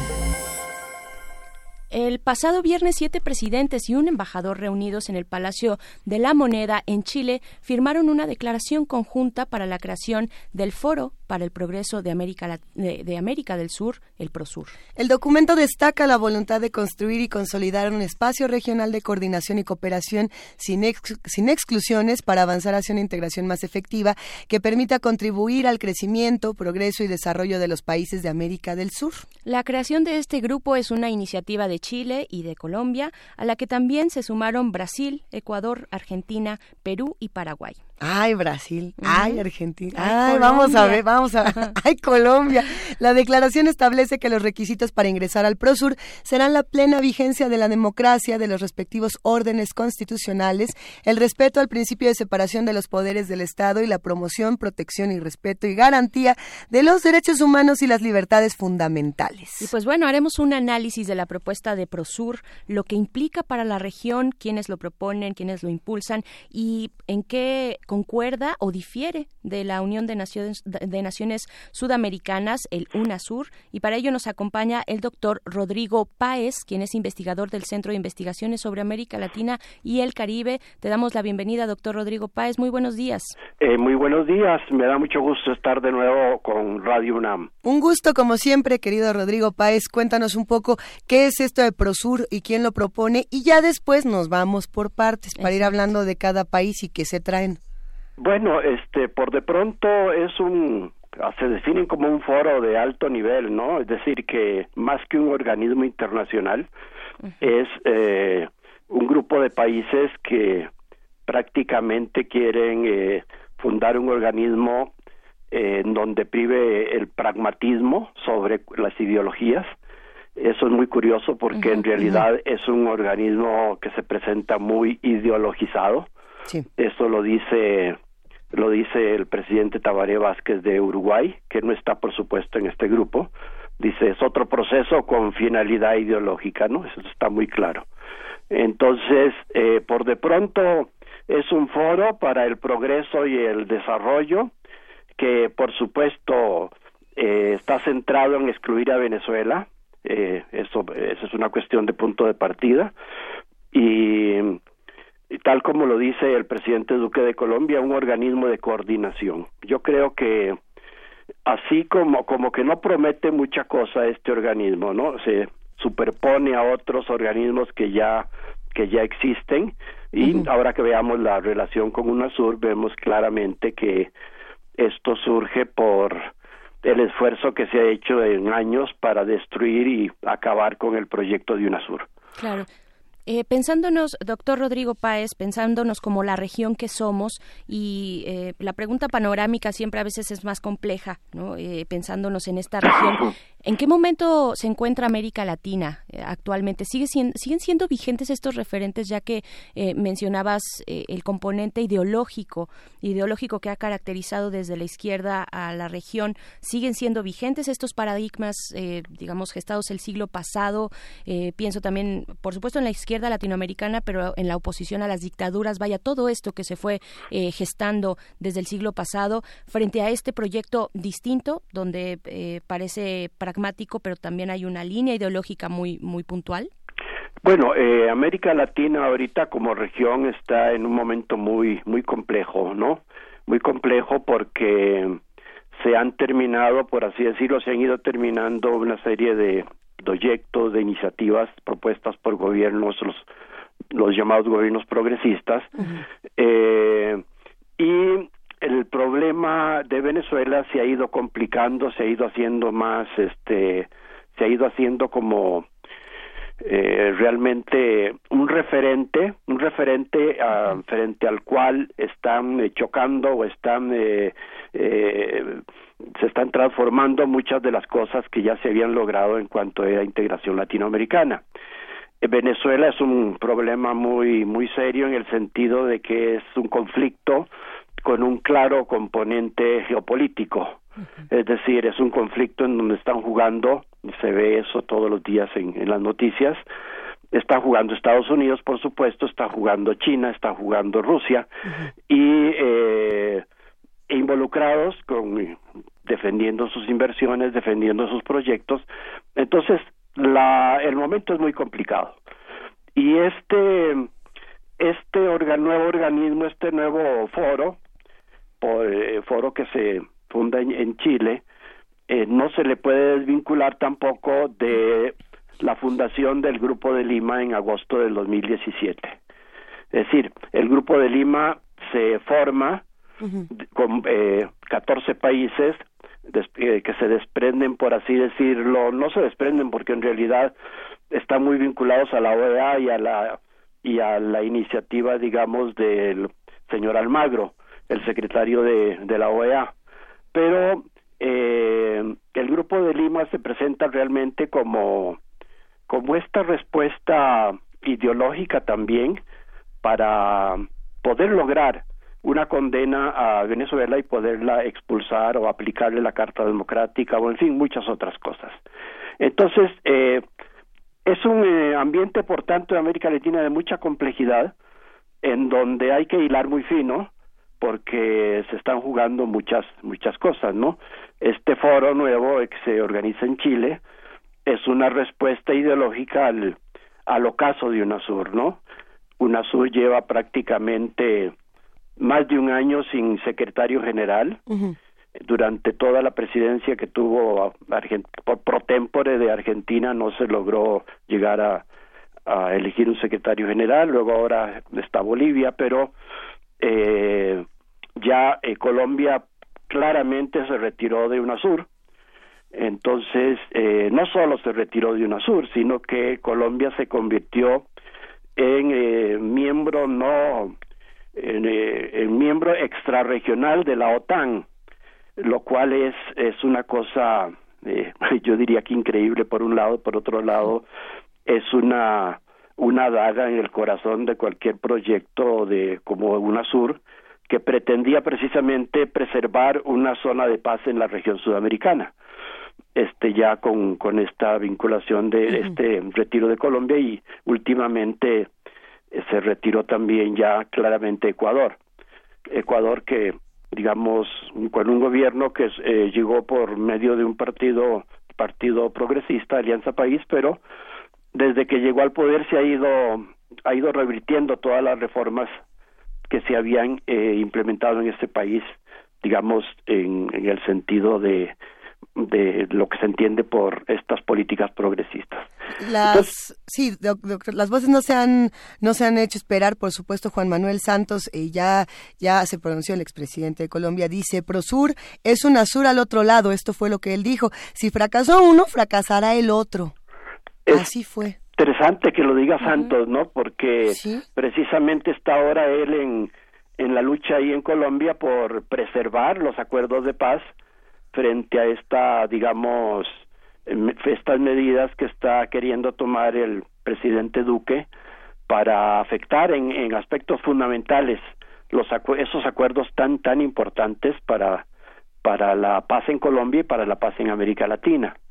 Entonces, sí, es es una es una cuestión eh, muy muy muy fuerte digamos porque esta UNASUR había logrado conformar digamos los diez los doce países de América del Sur porque incluyó el proyecto a Guyana y a Surinam eh, conformarlos como una región e intentar ir formando una identidad propia no eh, que no solo preservara la paz en toda esa región no sino solucionar a los conflictos que se dieron al interior, eh, sobre todo el año, allá por los años 2008-2009 fue un organismo que desactivó conflictos en Bolivia, en Ecuador, en, Ecuador con Colombia, eh, en fin, eh, se creó el Consejo Sudamericano de Defensa, ¿no? Una unión de todos los ejércitos para resolver, pues para enfrentar cualquier conflicto fronterizo, para para declarar a América del Sur como zona de paz. Entonces, eh, eh, un proyecto con una personalidad muy fuerte, una con logros muy muy destacados. Y ahora viene eh, viene un proyecto pues completamente descafeinado. Bueno cafeinado por otro lado no pero digamos como proyecto de integración yo no le veo eh, en qué este foro de, de Foro por el Progreso y el Desarrollo de América del Sur. Yo no, no veo exactamente qué es lo que puede aportar de nuevo frente, digamos, a, a, la Alianza del Pacífico con Mercosur están tratando de hacer una un, todo un proyecto, digamos, de integración económica, eh, quien todavía está en, en veremos, ¿no? Pero por lo menos ese es el intento el ALBA venezolano pues está eh, está supeditado a lo que a lo que le pase al gobierno de Venezuela, ¿no? Y la CELAC, que ese sí es un organismo latinoamericano completo, porque están todos los 33 países de América Latina y el Caribe, todos los 33, excepto Estados Unidos y Canadá. Entonces, frente a esta toda serie de organismos, este nuevo organismo, uno se pregunta, eh, fuera de esta cuestión que está muy, muy clara de porque porque el presidente Duque no no lo, eh, si tiene una virtud es que dice las cosas absolutamente claras no eh, dice coordinará acciones para que termine la dictadura. Es decir, la dictadura se refiere a Venezuela. Por supuesto. Sí, entonces está muy claro cuál es el, el objetivo de, de este nuevo organismo, eh, totalmente ideológico y totalmente buscando eh, precisamente eh, ese, ese, ese objetivo, digamos, frente a, las, a los fracasos recientes por por derrocar a eso que llaman ellos una dictadura, digamos, eh, a partir de la proclamación de Juan Guaidó como presidente provisional de, de Venezuela el 23 de enero. Entonces, eh, es, es, es un, momento de América Latina en donde el juego de fichas es, es casi es casi un ajedrez, ¿no? Muchas jugadas, muchos actores, muchas eh, intenciones claras, muchas intenciones oscuras y eh, un momento muy difícil para la integración de América Latina. Es decir, tendríamos que leer el Prosur, esta propuesta como, primero que nada, tal vez como, como un club de Toby, como eh, ¿qué, tipo de agendas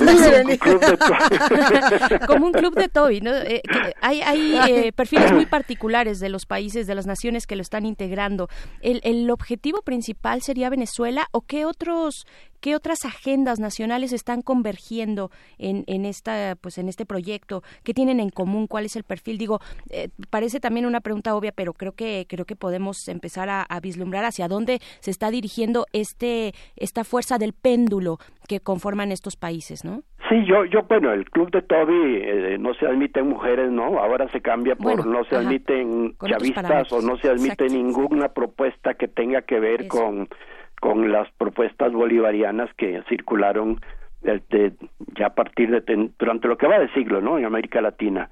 Eh, es, es es muy claro eso que es como el objetivo principal aunque por supuesto no se dice no porque porque el presidente Duque habla de que este organismo de coordinación va a buscar la democracia la separación de poderes la economía de mercado pero pero bueno esas esas esas son cosas que buscan que, que todos los organismos de alguna forma están eh, están de acuerdo con eso no pero eh, vaciar digamos del contenido a UNASUR quitarle eh, bueno a, a, UNASUR el presidente Lenín Moreno de Ecuador le quita la sede nada menos que la sede eh, que se había construido para el organismo es es sí los echa de la casa prácticamente eh, a los a los que quedan en UNASUR que son muy poquitos no ahorita están en UNASUR nada más eh, Uruguay Bolivia Surinam y Guyana no sé la verdad Guyana tiene una una actitud muy ambigua en estas cosas porque está pegado a Venezuela y tiene problemas limítrofes con Venezuela. Pero UNASUR está prácticamente en eh, como se dice en algunos países en alitas de cucaracha no mm. prácticamente es un organismo eh, muerto, ¿no? A, no a partir de ahora, a partir de que en abril del 2018 se retiraron seis países, ¿no? Colombia, Argentina, Chile, Perú, Paraguay y Brasil, nada menos.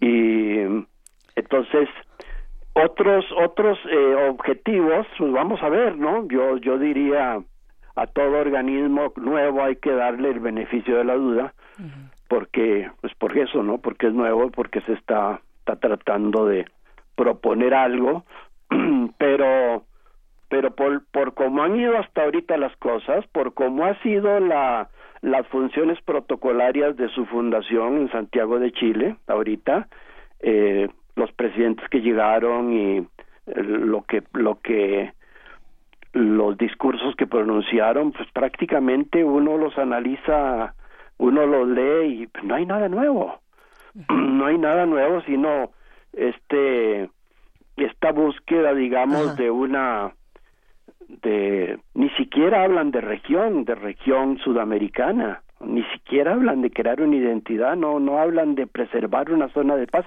no hablan de solución de conflictos, no hablan de, de estas cosas que son las que le habían dado toda la fuerza que tenía UNASUR.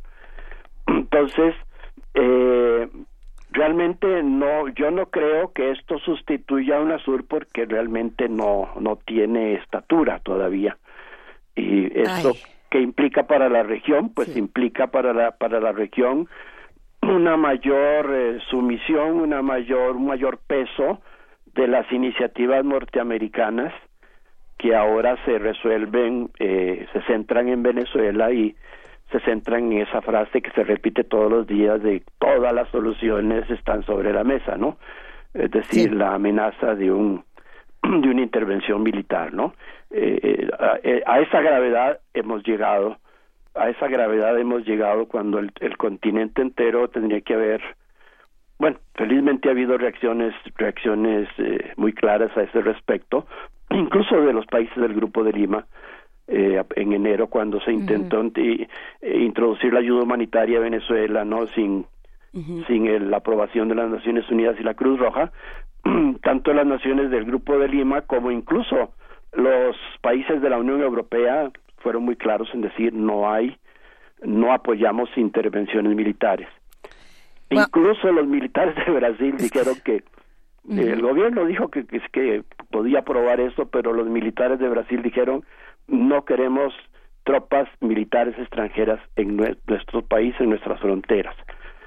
Entonces, es, es complicada la, la situación. ¿eh? Y mire, doctor, que mientras estamos platicando todo esto, eh, el 25 de marzo justamente, eh, Michel Temer sale eh, en libertad luego de estos cuatro días de haber sido detenido por, por corrupción en Brasil, precisamente, y el Banco Central le congeló 1.8 millones de euros, mientras que Lula da Silva sí se quedó en, en la cárcel. ¿no? Ah, claro. Esas cosas que uno se queda pensando, nada más para ir cerrando estos temas. clarísimas. Pues este, Lula da Silva está en la cárcel porque si estuviera fuera de la cárcel sería presidente del Brasil.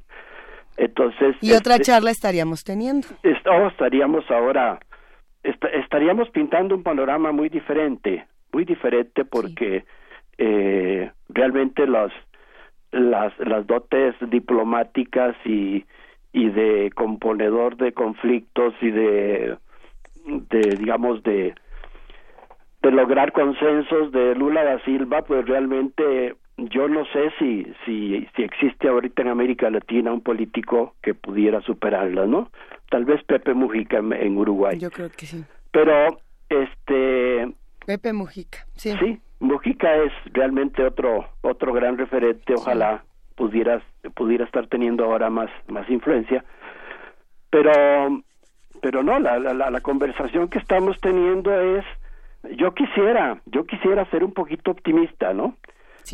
Digo, ¿qué le digo a Radio UNAM para que los la gente, sobre todo los chavos que nos están escuchando, digan, ay caray, pero las cosas están, hay, hay una luz en el, en el camino, aunque sea al final del túnel.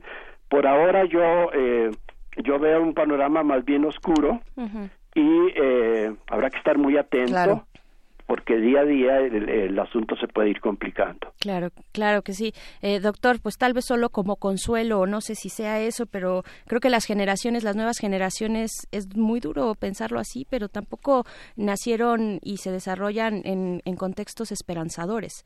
Entonces, eh, pues... Y mira, y mira, algunos no. Ajá, y, y, ahí siguen, y ahí seguimos. Y entonces lo que nos queda es, seguir avanzando en, en, conjunto y en comunidad. Claro, la juventud siempre nos va a sorprender, así es que tenemos que esa confianza. Gracias, doctor Rodrigo Páez. Bueno, gracias a ustedes. Oigan, ¿en cuántos sentidos se puede usar la frase, se va, no, no se va a caer, lo vamos a tirar? Ya luego lo platicamos. Vamos a una pausa y regresamos. Síguenos en redes sociales. Encuéntranos en Facebook como Primer Movimiento y en Twitter como arroba PMovimiento. Hagamos comunidad.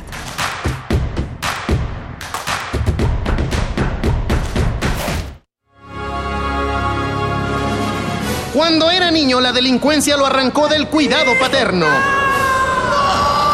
La vida lo endureció con más deseos de venganza y la noche le ofrecerá la oportunidad para cobrársela. ¿Te suena? No, porque esta historia no la has escuchado nunca. Aún. Radio UNAM, el Encuentro Internacional de Narrativa Gráfica Universo de Letras y la Cátedra Extraordinaria José Emilio Pacheco de Fomento a la Lectura te invitan a escuchar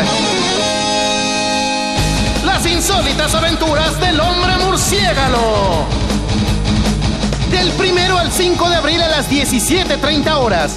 Retransmisión a las 22.30 horas dentro de Resistencia Modulada Todo por el 96.1 de FM. Radio UNAM, experiencia sonora. El PT seguirá de tu lado. Fue mucha la confianza depositada en el Partido del Trabajo, la cual se traducirá en respetar y honrar el mandato del pueblo. El cambio que tanto anhelamos. Asumamos juntos el reto que representa la nueva etapa de México. Participa, acércate al Partido del Trabajo. Vamos a cumplir lo prometido. No te vamos a fallar. El PT está de tu lado. Nueve de cada diez incendios forestales son provocados por actividades humanas. Si enciendes una fogata en el bosque o en la selva, hazlo en un espacio alejado de árboles, troncos, pasto y hojarasca. Antes de irte, asegúrate de apagarla completamente. Si ves un incendio forestal, repórtalo al 911 o al 01800 4623 6346. Prevenirlo es más fácil que combatirlo. Sistema Nacional de Protección Civil. Gobierno de México. En 1972, Alaide Fopa, escritora, crítica de arte y catedrática guatemalteca, impartía la clase de Sociología de la Mujer en la Facultad de Ciencias Políticas de la UNAM. Compartía los aportes de la escuela feminista, pero hacía falta llevar el análisis extramuros. Fue así que surgió Foro de la Mujer, el primer programa radiofónico que abordó las aristas de este movimiento transformador. No sirve mucho decir mujeres de todo el mundo unidos, porque los conflictos que afligen a las mujeres varían mucho según la clase y según el país al que pertenecen. Pese a la polémica y el descontento, Alaide Fopa habló sobre la despenalización del aborto, la anticoncepción, la violencia de género y los derechos de las trabajadoras sexuales. Foro de la Mujer se detuvo en 1980, cuando ella nos fue arrebatada por el régimen de Fernando Lucas en Guatemala. Pero en 1982 y hasta 1986 renació bajo la conducción de la periodista Elena Urrutia.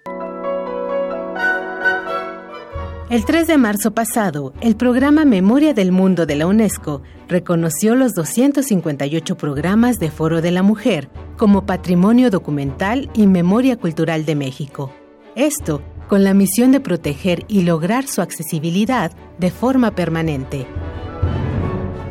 El legado de Alaide y Elena sigue vivo en este valioso testimonio.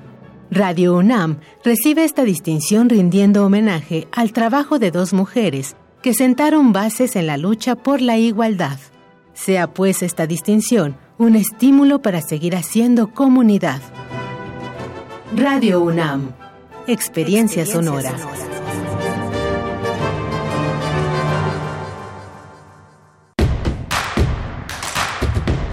Encuentra la música de primer movimiento día a día en el Spotify de Radio UNAM y agréganos a tus favoritos.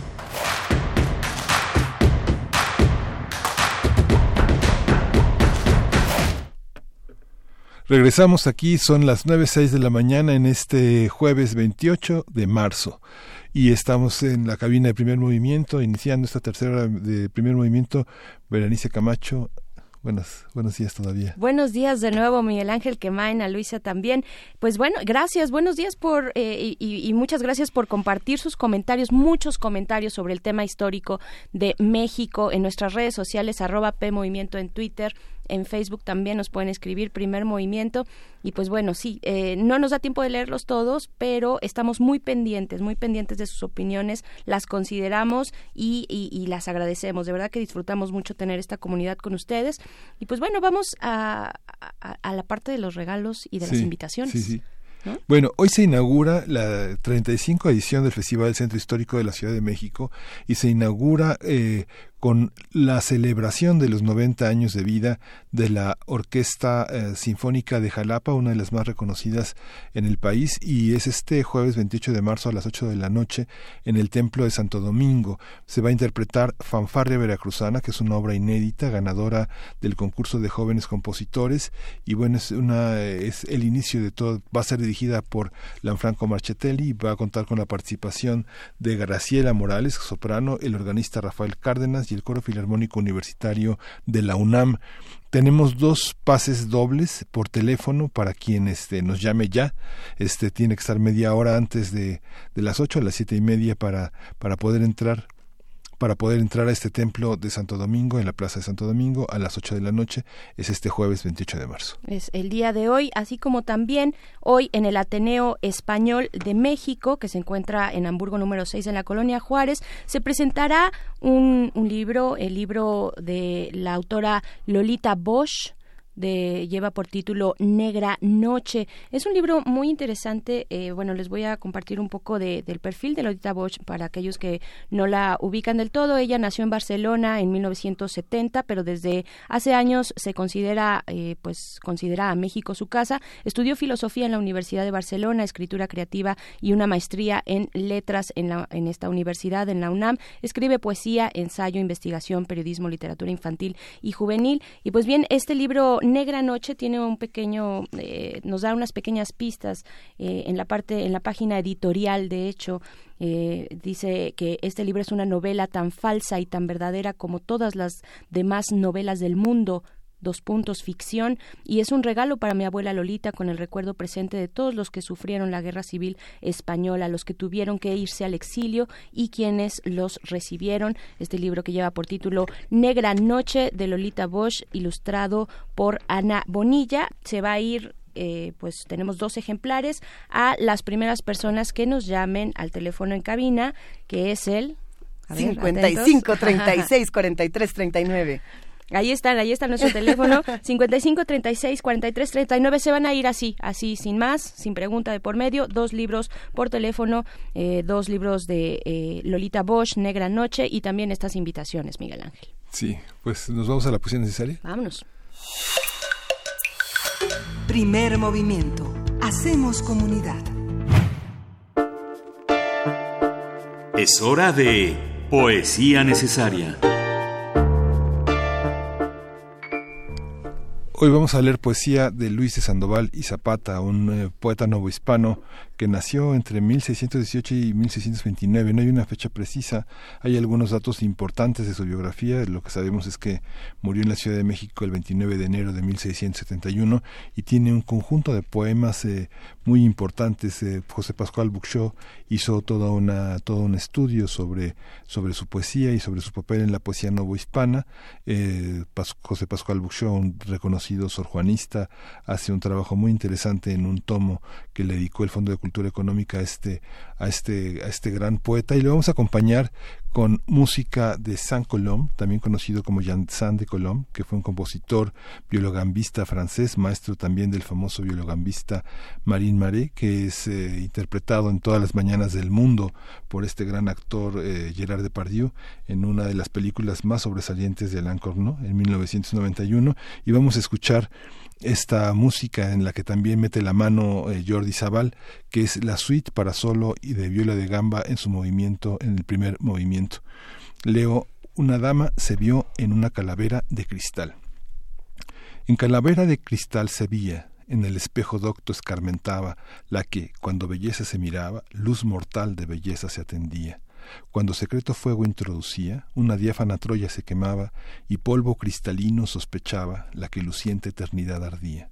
Ah, dice, ¿cómo en el cristal diviso a lo que más eterno resplandece puede ser escarmiento de ceniza?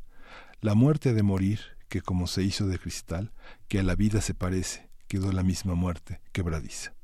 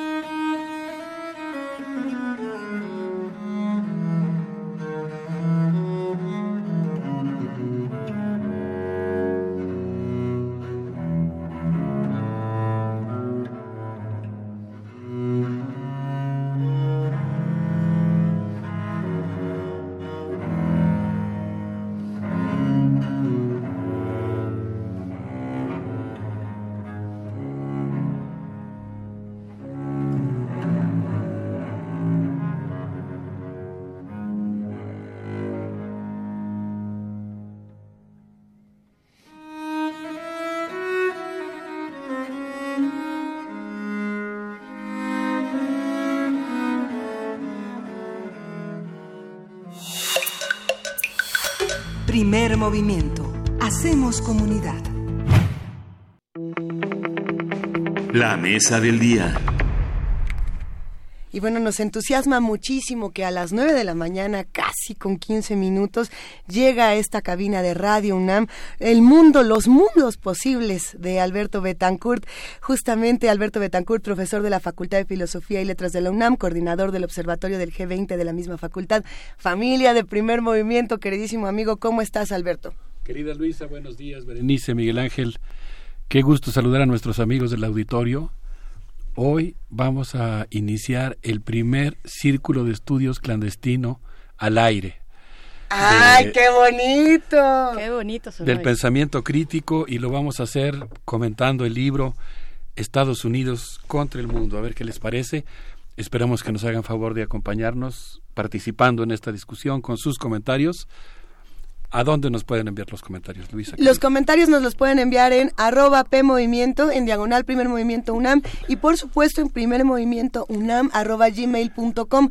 Eh, este libro que vamos a comentar el día de hoy, querido Alberto, hay eh, afortunadamente versiones en, en PDF para aquellos que no hayan podido conseguirlo de manera, digamos, eh, editada, publicada, pero sí hacemos la recomendación que lo busquen, porque está bueno y lo pueden conseguir fácilmente en librerías y en biblioteca. Sí, y está gratis en línea, es una de las ventajas que ofrece Claxo. El libro se llama Estados Unidos contra el Mundo, Trump y la nueva geopolítica. Fue coordinado por Cassandra Castorena, Marco Agandasegui y por Leandro Morgenfeld, de quien próximamente escucharemos un pequeño comentario que nos hizo favor de hacer para primer movimiento de Radio UNAM. Pues yo diría que la gran pregunta que nos toca resolver hoy entre todos es eh, ¿en qué mundo vivimos? ¿En qué mundo vivimos? Parece una pregunta simple, pero no lo es. No lo, no lo vamos a resolver el día de hoy. Todos tenemos la responsabilidad de responder a esa pregunta, pero no es fácil hacerlo. Y creo que este libro nos ayuda porque nos permite entender una parte muy importante del mundo en que vivimos, que es la sociedad estadounidense, sus transformaciones internas y cómo éstas afectan al exterior y al, al mundo en general. Yo diría que una de las enormes virtudes de este libro es que nos plantea la necesidad de contarnos el mundo desde una narrativa latinoamericana. Qué importante es construir una voz propia para ver el mundo, verlo desde nuestra región, desde nuestra situación existencial colectiva y en ese sentido pues pienso que este texto tiene muchas virtudes en primer lugar porque me parece que está escrito con mucha cautela porque nos plantea que no es fácil entender el mundo actual y que en todo caso no sirve mucho apresurarnos y dar por hecho lo que serían simplemente meros atisbos, algo que es muy común en la academia y aún más frecuente en los medios de comunicación. Eh, hablar como si tuviéramos una plena certeza de qué es lo que está pasando, en lugar de hacerlo, vamos a decirlo así, con un lenguaje humilde, que reconoce sus limitaciones para, para entender y para describir lo que está pasando. Esta propuesta de una actitud humilde, diría yo, es la que yo entresaco de las líneas de este texto, en donde Cassandra Castorena, Marco Agandasegui y Leandro Morgenfeld convocan a varios autores en su estudio sobre un tema que es fundamental, el modus operandi de la élite que domina Estados Unidos y el mundo. Imagínense nada más qué tema tan apasionante. Y yo creo que el libro nos ofrece la posibilidad de considerar que el lenguaje es como un mapa del mundo y en particular este texto pues nos propone un lenguaje reluciente y nos propone también resolver una serie de acertijos respecto a qué es lo que está pasando en Estados Unidos. Yo un primer concepto que a mí me llama mucho la atención y que me parece muy pertinente es el de la crisis de la hegemonía estadounidense. Es decir, cómo Estados Unidos está perdiendo su poder, su peso y su legitimidad en el mundo y hace esfuerzos desesperados por mantener el control del mundo, de seguir siendo la fuerza que garantiza cómo se establece el orden mundial. Y para ello, pues el libro propone estudiar la dinámica de las estructuras económico-políticas, la dinámica interna de Estados Unidos y su, y su engarce con las relaciones internacionales y los efectos que eso provoca en el mundo y en América Latina. Un tema verdaderamente fenomenal y creo que en ese sentido pues nos plantea la necesidad de escrutar qué es lo que hacen las instituciones estadounidenses y sobre todo cuáles serían los documentos básicos que nos servirían para desentrañar los arcanos que nos permitan entender lo que está ocurriendo en Estados Unidos y en el mundo. Y bueno, pues aquí menciona que esto ocurre también en un contexto en el que América Latina se está reconfigurando, ha habido cambios muy importantes, eh, entre otras cosas, pues se desdibujaron, se derrumbaron los proyectos mínimamente nacionalistas, integracionistas, eh, que abogaban en favor de la independencia de América Latina, en Paraguay, en Argentina, en Brasil, en El Salvador, eh, pues em, empezaron sendas crisis en Venezuela, aún en resistencia, pero con problemas muy serios, y en Nicaragua. Y ascendieron al poder Macri, Bolsonaro, Iván Duque, y el libro menciona aquí una gran novedad, también dice difícil de entender, contradictoria, pero sin lugar a dudas una gran novedad en América Latina es el ascenso de Andrés Manuel, de, la fuerza que llevó a la presidencia Andrés Manuel López Obrador. Claro, eh, me parece de este primer momento y, acudiendo a ese llamado a la humildad, que nos haces, Alberto Betancourt, pues no me queda más que preguntar antes de acertar cualquier otra cosa. La pregunta, ¿no? Es, es lo más humilde creo que podemos hacer aquí. Eh, en cuanto a este liderazgo, a esta pérdida de, liderazgo, yo me preguntaría si, si, si se puede ver desde una panorámica general o si es un liderazgo, la pérdida está en el liderazgo político, pero el económico y el militar siguen vigentes. No, qué, qué interesante lo que dices. Creo que lo que está muy padre del libro es que justamente aquí está esa discusión. Y yo tengo la impresión de que no todos los autores opinan lo mismo. Digamos que habría respuestas diferentes a, esta, a, esta, a este eje, digamos, de investigación que tú estás planteando muy acertadamente. Por ejemplo, eh, no sé, eh, algunos autores citan a Wallerstein. Eh, creo que es justamente Marco Gandasegui el que lo hace. Y dice que Wallerstein plantea que desde el punto de vista económico no hay nadie capaz de detener el, derrumbe de los Estados Unidos. Mm. Y que ese derrumbe pues está provocado en lo económico. Hace 10 años escribió el primer libro. Este es un libro, pero en realidad son, son cinco libros que, este, que tienen un panorama hace 10 años antes de que Trump tomara la este hace 10 años 10 años antes de que Trump tomara se escribió un primer libro que se llama Crisis de la hegemonía en Estados Unidos. Y justamente digamos este periodo entre 1900 2017 y abril de 2018 en el que este, toma la toma como parámetro este, esta toma de posesión del 45 presidente de Estados Unidos hay una parte en la que no se coincide digamos los los tratados de los que dependen muchas de los muchas de las políticas de empuje de la, de la democracia en el mundo dependen de Estados Unidos. ¿no? Ya lo vimos en primer movimiento todo el año pasado, la OEA, la ONU, este, la UNESCO, la FAO, este, todas esas organizaciones de las que Trump considera inútiles. ¿no? Sí, la, la sociedad estadounidense es extraordinariamente compleja y en ese sentido pues es muy interesante asomarnos a ver qué es lo que ha ocurrido al interior de los propios Estados Unidos para entender este cambio, ¿no? ¿Qué significa específicamente la llegada de Trump? Por ejemplo, desde la Universidad de La Plata, en Argentina, Gabriel Esteban Marino afirma que la sociedad estadounidense está fracturada, que el pensamiento abismal, él no usa ese término, yo lo estoy retomando de, del gran Boaventura de Sousa Santos, pero digamos creo que queda perfectamente en en el marco de lo que está planteando desde la Universidad de La Plata Gabriel Esteban, el pensamiento abismal ha creado un silencio, o mejor dicho, un grito entre vecinos. La depauperación económica en Estados Unidos incubó un huevo de la serpiente.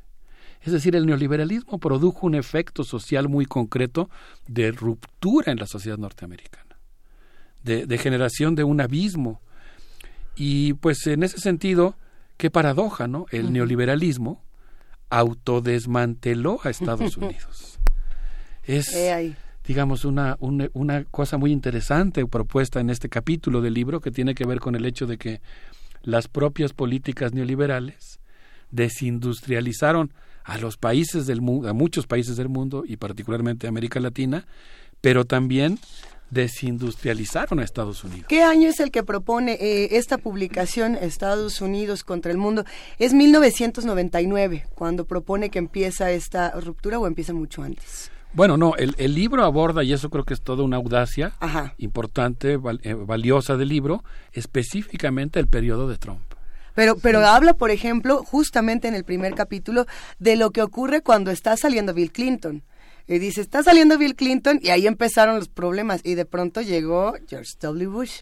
O sea, eh, no, no, fue no es de gratis que haya llegado Trump a hacer su, su trompada. No, o sea. Sí, es, es muy interesante, creo yo, toda esta discusión que plantea respecto a la, digamos, la existencia, la coexistencia de dos o más proyectos al interior de Estados Unidos respecto a cómo construir el orden mundial. Uno que es el que plantea William Robinson, que tiene que ver con la construcción de una clase capitalista transnacional que plantearía el establecimiento de un orden mundial a partir de un consenso entre varios países. Otro que es más, eh, digamos, orientado hacia una especie de unilateralismo eh, que pretende pues garantizar la preponderancia de los Estados Unidos y imponerse en el mundo, digamos, de manera un poco más eh, aislada, digamos, ¿no? Más a partir del propio peso de los Estados Unidos. Pero creo que lo que está muy interesante es justamente esta idea de cómo el propio neoliberalismo, esta, esta política que comienza a implementarse desde, final, desde después de los, de los años 70, desde mediados de los años 70, pues va a producir un efecto y ese efecto es el que genera el fermento y las condiciones sociales que permiten el ascenso de Trump. Por ejemplo, desde la Universidad de Panamá, y esto me encanta porque ahí es donde uno entiende el valor de la cooperación académica y de la creación de espacios de reflexión colectiva en América Latina. Desde la Universidad de Panamá, yo cuando digo Panamá, desde luego pienso en esos aviones Black Steel que volaron durante la invasión norteamericana a Panamá. Y ahí, en, en el marco de la reflexión, Marco Agandasegui, eh, pues nos plantea escrutar los documentos con los que los militares trompistas pretenden controlar al mundo. Y en ese capítulo él, analiza la composición del gabinete de Trump y, recupera esta idea de que nadie puede detener, como dice Wallerstein, la decadencia de los Estados Unidos. Él plantea que de hecho los estrategas estadounidenses están divididos, que hay quienes plantean la necesidad de un equilibrio entre las potencias en expansión, una creación de un consenso mundial defendido por una comunidad de naciones, según el autor, esto respondería más a la propuesta, por ejemplo, de un estratega como Kissinger, y otros que plantean la imposición de un nuevo orden global, de manera un tanto más unilateral, eh, que sería el caso de la propuesta de Brzezinski, mediante la consecución de un acuerdo Estados Unidos-China o Estados Unidos-Rusia. Pero lo que es muy interesante es que en este caso la idea es que y, quizá eso explique también el acercamiento de Trump a Rusia del que hablan muchos autores, pues eh, la idea sería acercarse a Rusia para que Rusia contenga a China o acercarse a China para que China contenga a Rusia, pero la clave estaría en romper esa alianza. Aquí, por cierto, en primer movimiento hemos escuchado unas discusiones verdaderamente maravillosas sobre el tema. Pero bueno, qué, qué impactante es el inicio de este capítulo de Marco Agandasegui, cuando habla de la composición del gabinete, no sé si ustedes comparten mi opinión, dice, por ejemplo, que el perro loco, así lo apodan, el, eh, estoy hablando ahorita del primer gabinete, digamos, porque ha habido muchos cambios en él, ¿no? Pero digamos, el perro loco, el secretario de Defensa, James Mattis, planteaba que el principal reto es la rivalidad estratégica entre estados en un mundo en que Rusia y China cuestionan el orden mundial estadounidense. Fíjense ustedes de lo que estamos hablando, qué importante es irnos a los documentos, algo muy propio también de historiadores, ¿no? Tratar de identificar los documentos básicos que te permitan hacerte una idea de lo que está ocurriendo. A nivel de su estrategia global, el, el primer secretario de Defensa de Estados Unidos, del gobierno de Trump, planteó que existe una rivalidad estratégica entre estados, es decir, que China y Rusia le están disputando el poder mundial, Estados Unidos Jeff Sessions es un racista que busca como procurador el encarcelamiento masivo. Eh, Andrew eh, Pider se opone al aumento del salario mínimo desde la Secretaría del Trabajo. Kathy McMorris Morris Rogers impulsa la extracción de energéticos y minerales en territorios indígenas. Mike Pompeo, cuando todavía estaba en la CIA, espiaba masivamente las llamadas telefónicas. Betty DeVos socava la educación pública y pretende que el dinero destinado a la educación se destine ahora a eh, financiar y subsidiar escuelas privadas. Ya nada más con esa lectura del gabinete nos damos cuenta de los cambios tan profundos que van a aumentar la fractura que se está viviendo en la sociedad estadounidense. No sé si tengamos algún comentario de nuestros amigos del auditorio o podemos a ver, vamos, vamos revisando un poco de las redes sociales. Ahí sí hay comentarios, hay interés, por supuesto. Eh, por aquí, voces, es que a ver, Miguel Ángel Gemiran escribió muchos tweets y creo que sí es pertinente compartir uno, unos de ellos en, la conversación. Dice, la decadencia de Estados Unidos fue durante la guerra de Vietnam, el que él quiere regresar un poco a ese momento y dice, y a pesar de ello sobrevivió satisfactoriamente. Si regresamos justamente a, los años 60, a los años 70, a estas décadas, ¿qué podemos encontrar como de, de vestigio? Alberto, que nos sirva para entender el 2019? Bueno, creo que sí hay una coincidencia en que el periodo de esplendor y máximo poder económico de Estados Unidos ocurrió justamente en entre 1945 y 1970. Es el momento en el que Estados Unidos tiene un enorme peso en la economía mundial y es, digamos, a partir de lo que Wallerstein ha llamado la revolución eh, del 68 que, digamos, coincide la, la pérdida de legitimidad de Estados Unidos provocada en buena medida por la guerra de Vietnam, pero también hay un cambio en la situación económica en el mundo. No sé, pero pienso que a lo mejor podríamos escuchar el saludo que nos envía Leandro Morgenfeld, en lo que seguimos recibiendo los comentarios de nuestros amigos del auditorio. Vamos a escucharlo. La tercera parte del libro está dedicada íntegramente, tiene siete trabajos distintos y está dedicada íntegramente a analizar la relación Estados Unidos-América Latina, de nuevo pensando en las, las rupturas y las continuidades en relación a las administraciones anteriores. Trump plantea desafíos nuevos por una política muy hostil, en particular hacia los hispanos, los latinos, los mexicanos, pero también hacia otros países de la región. El año pasado, quien era su secretario de Estado, Rex Tillerson, reivindicó indicó nuevamente la doctrina Monroe, que había sido un poco descartada por anacrónica por el último secretario de Estado de Obama, John Kerry, y esta reivindicación de la doctrina Monroe, o más recientemente el asesor de seguridad nacional John Bolton, que planteó que había un nuevo eje del mal en la región, en el cual colocó a Cuba, por supuesto, a Venezuela y a Nicaragua, pero uno podría ubicar también allí a otros países y gobiernos no alineados con Estados Unidos, como el gobierno de Bolivia o también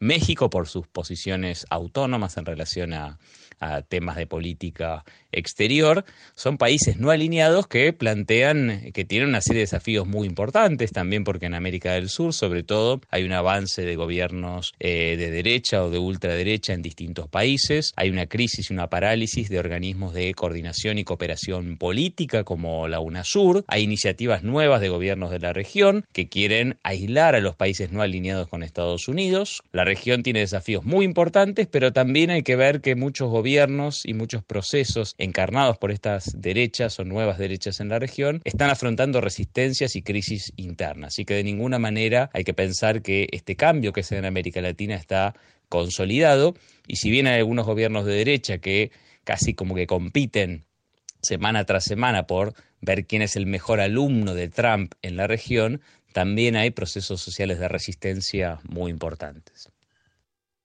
Buenísimo el comentario.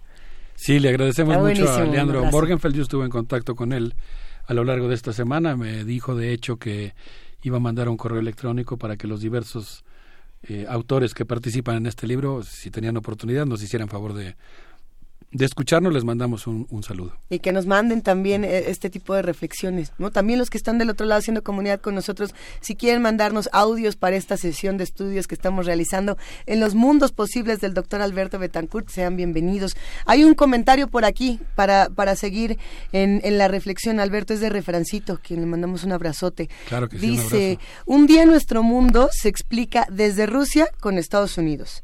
Estados Unidos con China, América Latina con Europa, la, Unión Europea, eh, dentro de la Unión Europea todos los países, México con España, Israel con los Emiratos, Irán o Venezuela con sus vecinos. Parece que los ciudadanos de a pie somos solo rehenes y espectadores. Fuerte abrazo. Y Berenice, tú también tenías una reflexión ahí como Buena, sí, claro, cuando, cuando habla, Refrancito, un abrazo, cuando habla de los ciudadanos de a pie, yo pensé de inmediato en esa América profunda que hizo escuchar, eh, se hizo escuchar a través del voto que le dio el triunfo a Trump. Eh, también también esos ciudadanos de a pie votaron esos ciudadanos de a pie votaron y ellos son los que llevaron a esta figura pues al lugar en el que está.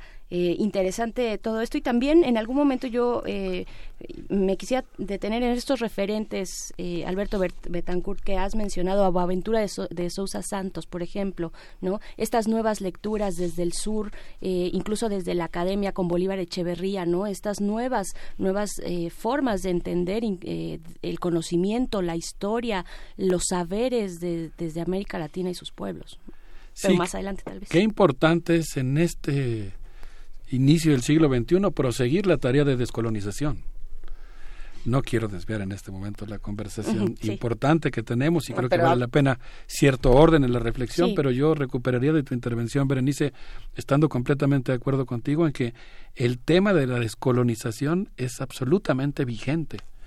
Y en ese sentido la reflexión sobre qué significa descolonizar es muy importante. Y bueno, en particular en relación al tema del libro, yo creo que eh, rescataría esta idea de la, de la humildad del lenguaje. No lo digo como un defecto del libro, lo digo como una virtud. El, no, el no querer darle un peso ontológico a lo que el libro afirma, sino justamente mantenerse en una línea de, uy, el tema está complejo, pero pensamos que una hipótesis sería tal. Yo diría que en ese contexto, si el mundo es como dice Didimo Castillo, la globalización ese era su objetivo, esa era la lógica y lo logró.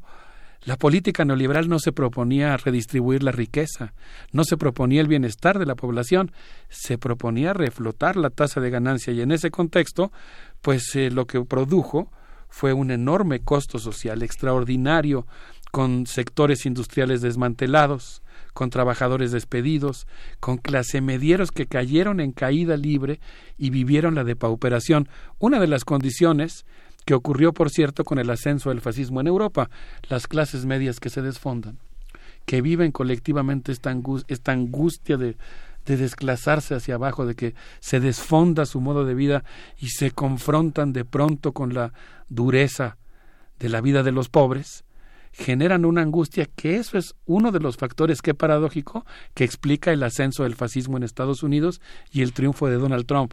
El hecho de que estos sectores depauperizados eh, logran ser hipnotizados mm. por el huevo de la serpiente del discurso fascista y supremacista del propio Donald Trump y esto pues es una situación muy muy lamentable. En el fondo está el tema de lo colonial que inevitablemente forma parte de las fuerzas hegemónicas. Eh, justamente esta el traer a la escena Wallerstein es una es, algo muy interesante porque Wallerstein reconoce tres momentos no uno el de las potencias de los Países Unidos los Países Bajos en el siglo XVII luego el Imperio británico en, el siglo XIX mediados del siglo XIX y luego ya declaradamente Estados Unidos que finalmente hasta los años 50 este y a lo largo de, esta, de esa década hasta 1968 encuentra una gran crisis hegemónica porque hay un ascenso justamente de una de un pensamiento y de unas ideas que rompen con la vieja izquierda y hacen de la participación ciudadana y de la participación social con nuevos agentes que son mujeres que son jóvenes que son la, la puesta en escena de la de la crítica al trabajo infantil nuevos nuevos paradigmas no digamos está esa parte. Por una parte la guerra que finalmente tiene que ser como uno, para, según la, teoría de Wallerstein, tiene que ser uno de los motores para impulsar la hegemonía de Estados Unidos, que finalmente los ciudadanos pagan con sus impuestos el ascenso de la guerra y viene un declive en esta idea de la, de la pacificación y del armamentismo que tanto intentaron promover Reagan hasta George Bush, ¿no? Y que no, no estaba prevista la llegada de Trump. Y luego el tema de las, este, el tema de las eh, economías emergentes que logran romper justamente por el refuerzo de las soberanías a las que con tanto empuje trata de Trump, ¿no? Que es China y es este la emergencia de Europa como una potencia cultural y no solo económica, no solo piensan en las tasas, ¿no?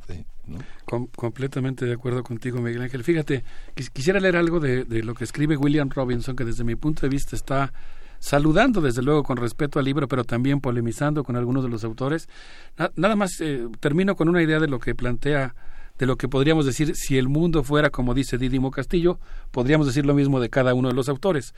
Eh, pues el, el modelo neoliberal no es el capitalismo, es un modelo de capitalismo. Y es un modelo que tiene muy pocos ganadores y muchos perdedores. Y esos, ese clima de muchos perdedores es el que explica en buena medida el fermento en el que se incuba el fascismo. Es un fermento contrarrevolucionario. Es un fermento con un discurso reaccionario, anticomunista, machista, que explica en buena medida lo que el discurso con el que Donald Trump logra hacerse de la presidencia es la lógica del capital frente a la lógica de la nación, pero con un discurso que logra eh, imponerse.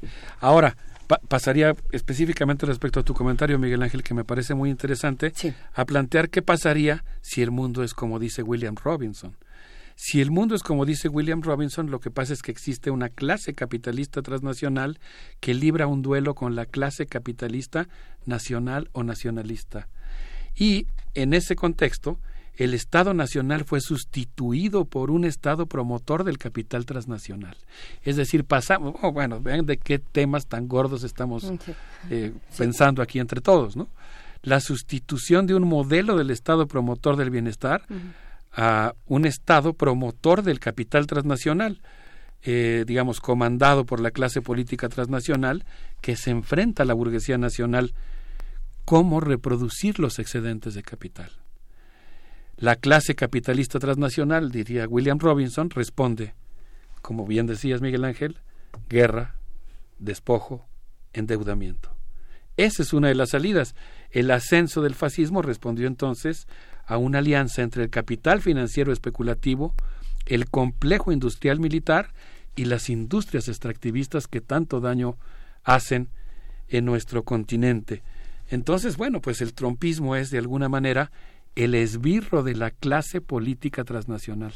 Yo aquí detecto en la lectura, que como quiera que sea tuvo que ser apresurada de este libro, yo tomo esta, esta conversación que estamos sosteniendo entre todos como una primera lectura del libro. Creo que es un libro en el que hay que instalarse un rato, hay que estudiarlo. Eh, qué bueno que existe este grupo de Claxo que le está tomando el pulso a los Estados Unidos pero pues yo diría, yo me siento, en mi caso, en una primera lectura del libro. Y según yo, en esta primera lectura del libro detecto dos interpretaciones diferentes de lo que significa el trompismo. En un caso, creo que sería más o menos la postura de William Robinson, el trompismo representa la continuación del neoliberalismo por otros medios, la intensificación del modelo del despojo.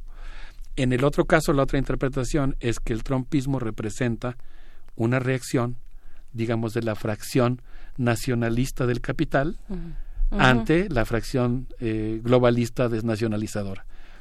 Que eso fue tal vez lo que representó, eh, lo que quedó representado o plasmado en las elecciones pasadas frente al proyecto de Hillary Clinton y esta eh, clase política económicamente también acomodada, ya muy asentada en el modelo neoliberal, ¿no? Frente a la propuesta nacionalista, el eh, Make American America Great Again, y, todos estos símbolos y estos referentes nacionalistas. Es, yo no sé, yo me iría por la segunda tal vez. Ay, pero qué, qué padre discutir, ¿no? Qué interesante. Por eso digo que el libro me gusta, porque no te dice, ah, el mundo es así. tenemos esta necesidad de formular hipótesis. ¿Tú te irías por la segunda, de que es una reacción nacionalista? sí, y, muy bien aprovechada y muy bien capitalizada, ¿no? Sí, Mira, hay reacciones de los que están haciendo comunidad con nosotros que se suman a lo que están conversando en este momento. Vamos a ver qué nos dicen por acá para que sigamos haciendo este círculo de estudio. Blanca Morales nos dice, yo coincido con que el sistema económico mundial está colapsado y la debacle de Estados Unidos está latente y se refleja en su sistema político con Trump, quien representa, como decían aquí, un poder despótico y promueve el extremismo. Esto tiene un significado desesperado. Y por otro lado, que aquí también está importante, eh, Juan Giordano nos dice, desde el punto de vista estadounidense, los presidentes anteriores le dejaron un paquetote a Trump. Esto es lo que nos dice él. Una maquinaria bélica que no puede dejar de gastar, que era lo que, lo que decías, Miguel Ángel.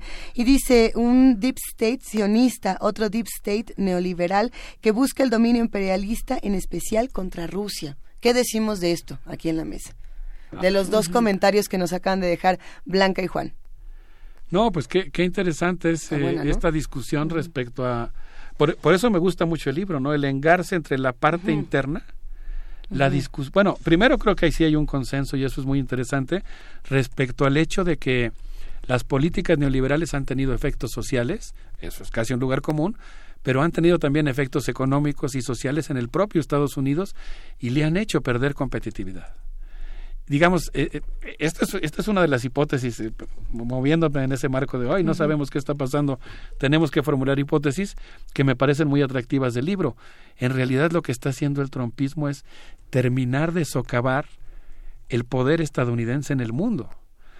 Qué, qué, qué interesante, ¿no? Bueno, y qué, qué preocupante desde otro punto de vista, en el sentido de que, preocupante por la inestabilidad que genera por la desesperación, por el clima de histeria en los propios Estados Unidos, en la élite norteamericana.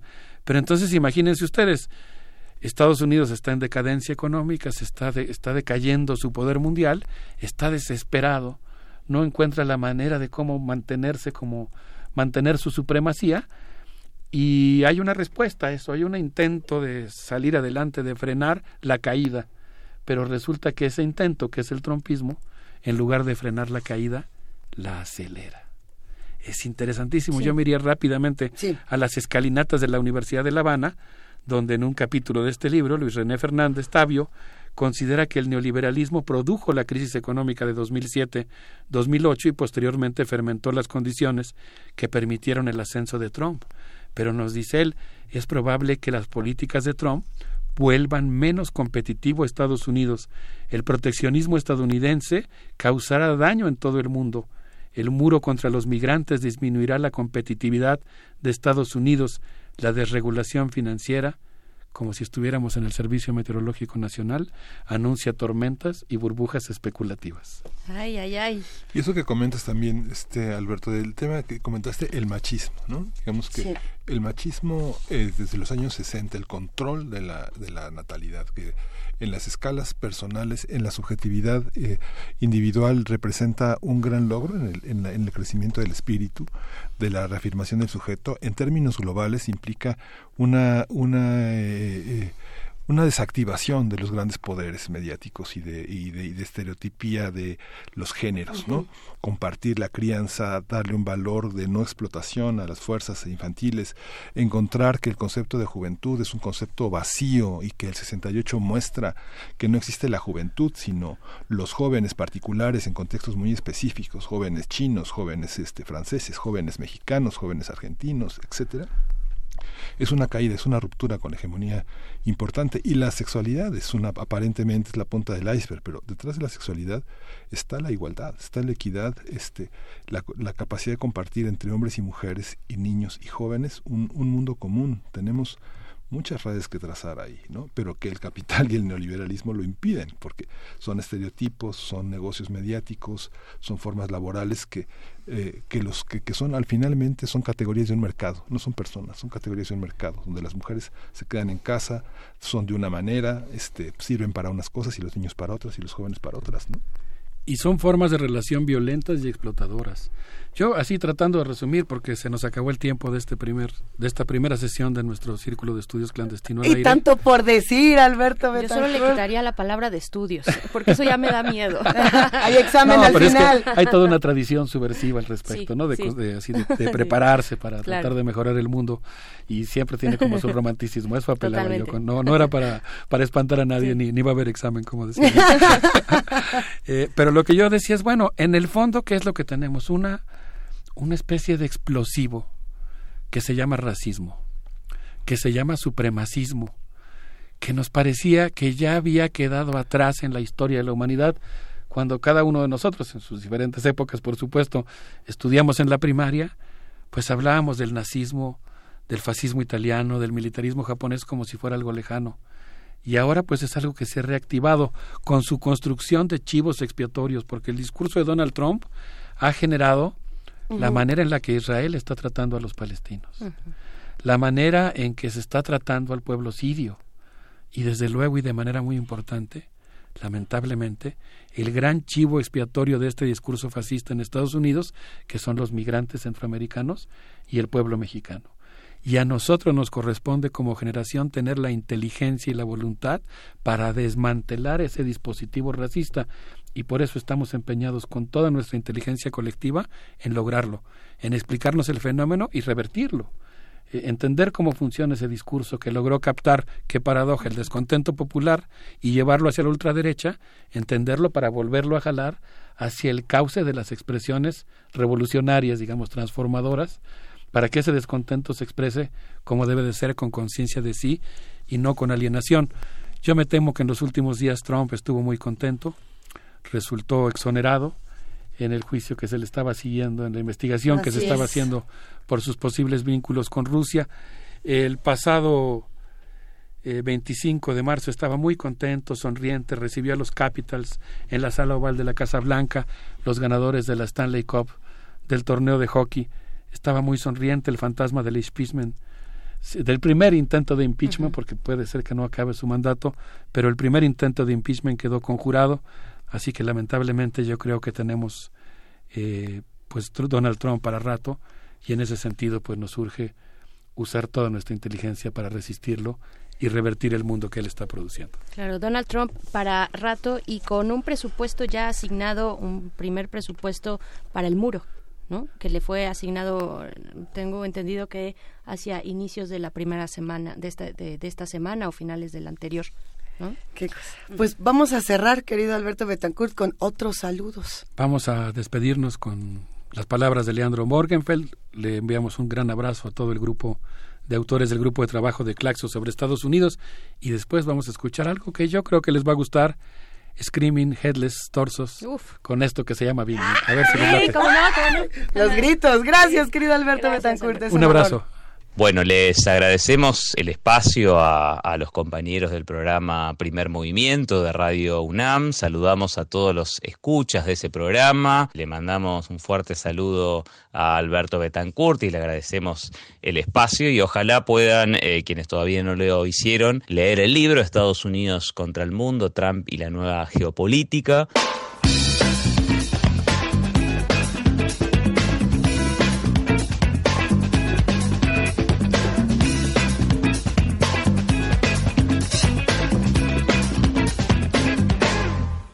Fitty sick of bang, jazz funk thrash rock with distortion on, distortion on. The moving, grooving, grinding, cruising, dissidents. 12 tone beat, 8 total heat. Nonsense cause it always me. You got it right, you got it wrong, but sorry, I'll pass your number on.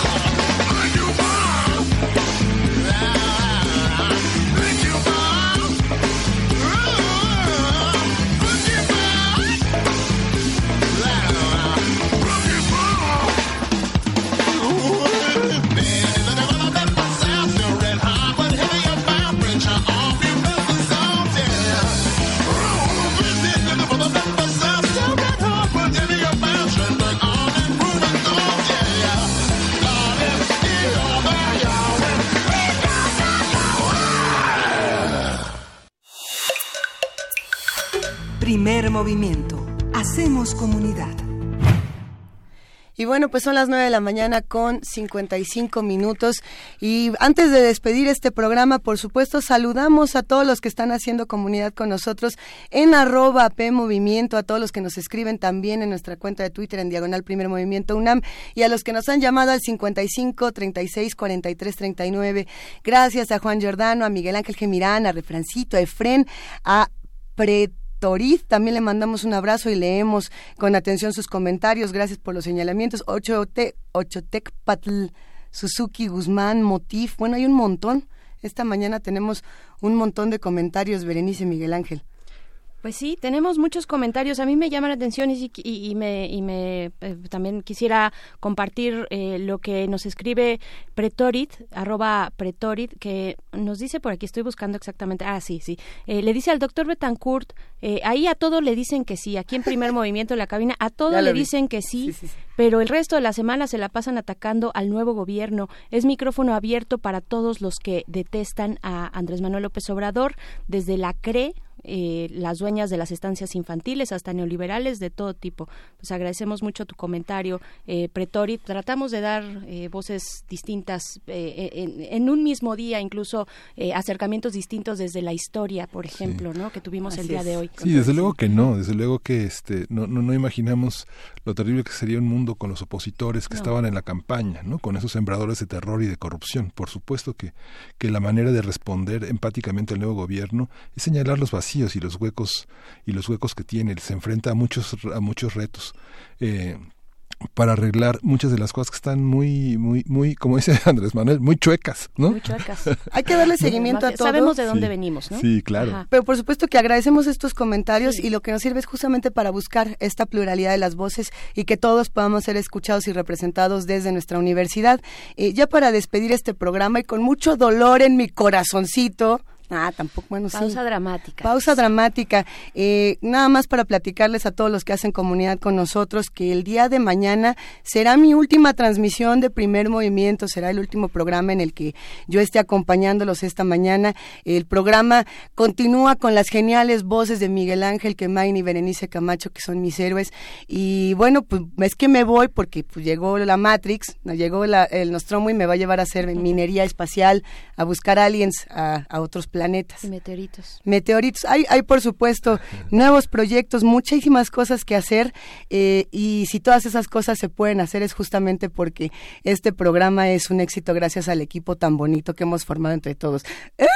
Sí, te queremos muchísimo, Luisa. Los quiero mucho. Ha sido un gran aprendizaje para mí estar a tu lado. Mira, mañana nos despedimos bonito. El aprendizaje es mutuo, querido Miguel Ángel. Los quiero muchísimo. Te quiero mucho, Bere. Te quiero mucho, Miguel Ángel. Frida, Arthur, Miriam, que son los que están aquí del otro lado. Voy a llorar. Los amo. ¿Qué voy a hacer sin ustedes? mucha tristeza. No sé qué voy a hacer sin ustedes, pero mañana lo, decimos con, con muchísimo gusto. Y tampoco sé eh, qué pasará con esta comunidad. Lo que sí sé es que es una de las comunidades más increíbles que hay en la radio. Primer Movimiento tiene la audiencia más chida del universo, más genial. Y eso se logra gracias a ustedes. Este programa está hecho enteramente por ustedes y para ustedes. Y nos vamos con música de una banda que se ganó el Grammy. Los criticaron mucho, decían, estos chavos no van a pegar porque son muy jóvenes. ¿Cómo ven que sí? Se llama Greta Van Fleet y tienen esta canción que se llama Brave New World porque tenemos que darle espacio siempre a estas nuevas voces, a estas nuevas oportunidades. Y bueno, pues si Greta Van Fleet puede, que el primer movimiento no, ándele. Gracias, primer movimiento, son la El tema será otro, Luis. El tema es que te vamos a extrañar, pero te vamos a desear también todo el éxito. Este es el mejor programa. Todo el apoyo también de este, de este equipo de trabajo. Ah, te el mejor programa y la mejor estación del universo. Mañana platicamos. Sí, esto fue primer movimiento el mundo desde la universidad. No me quiero ir, señor Stark, no me quiero ir. Adiós.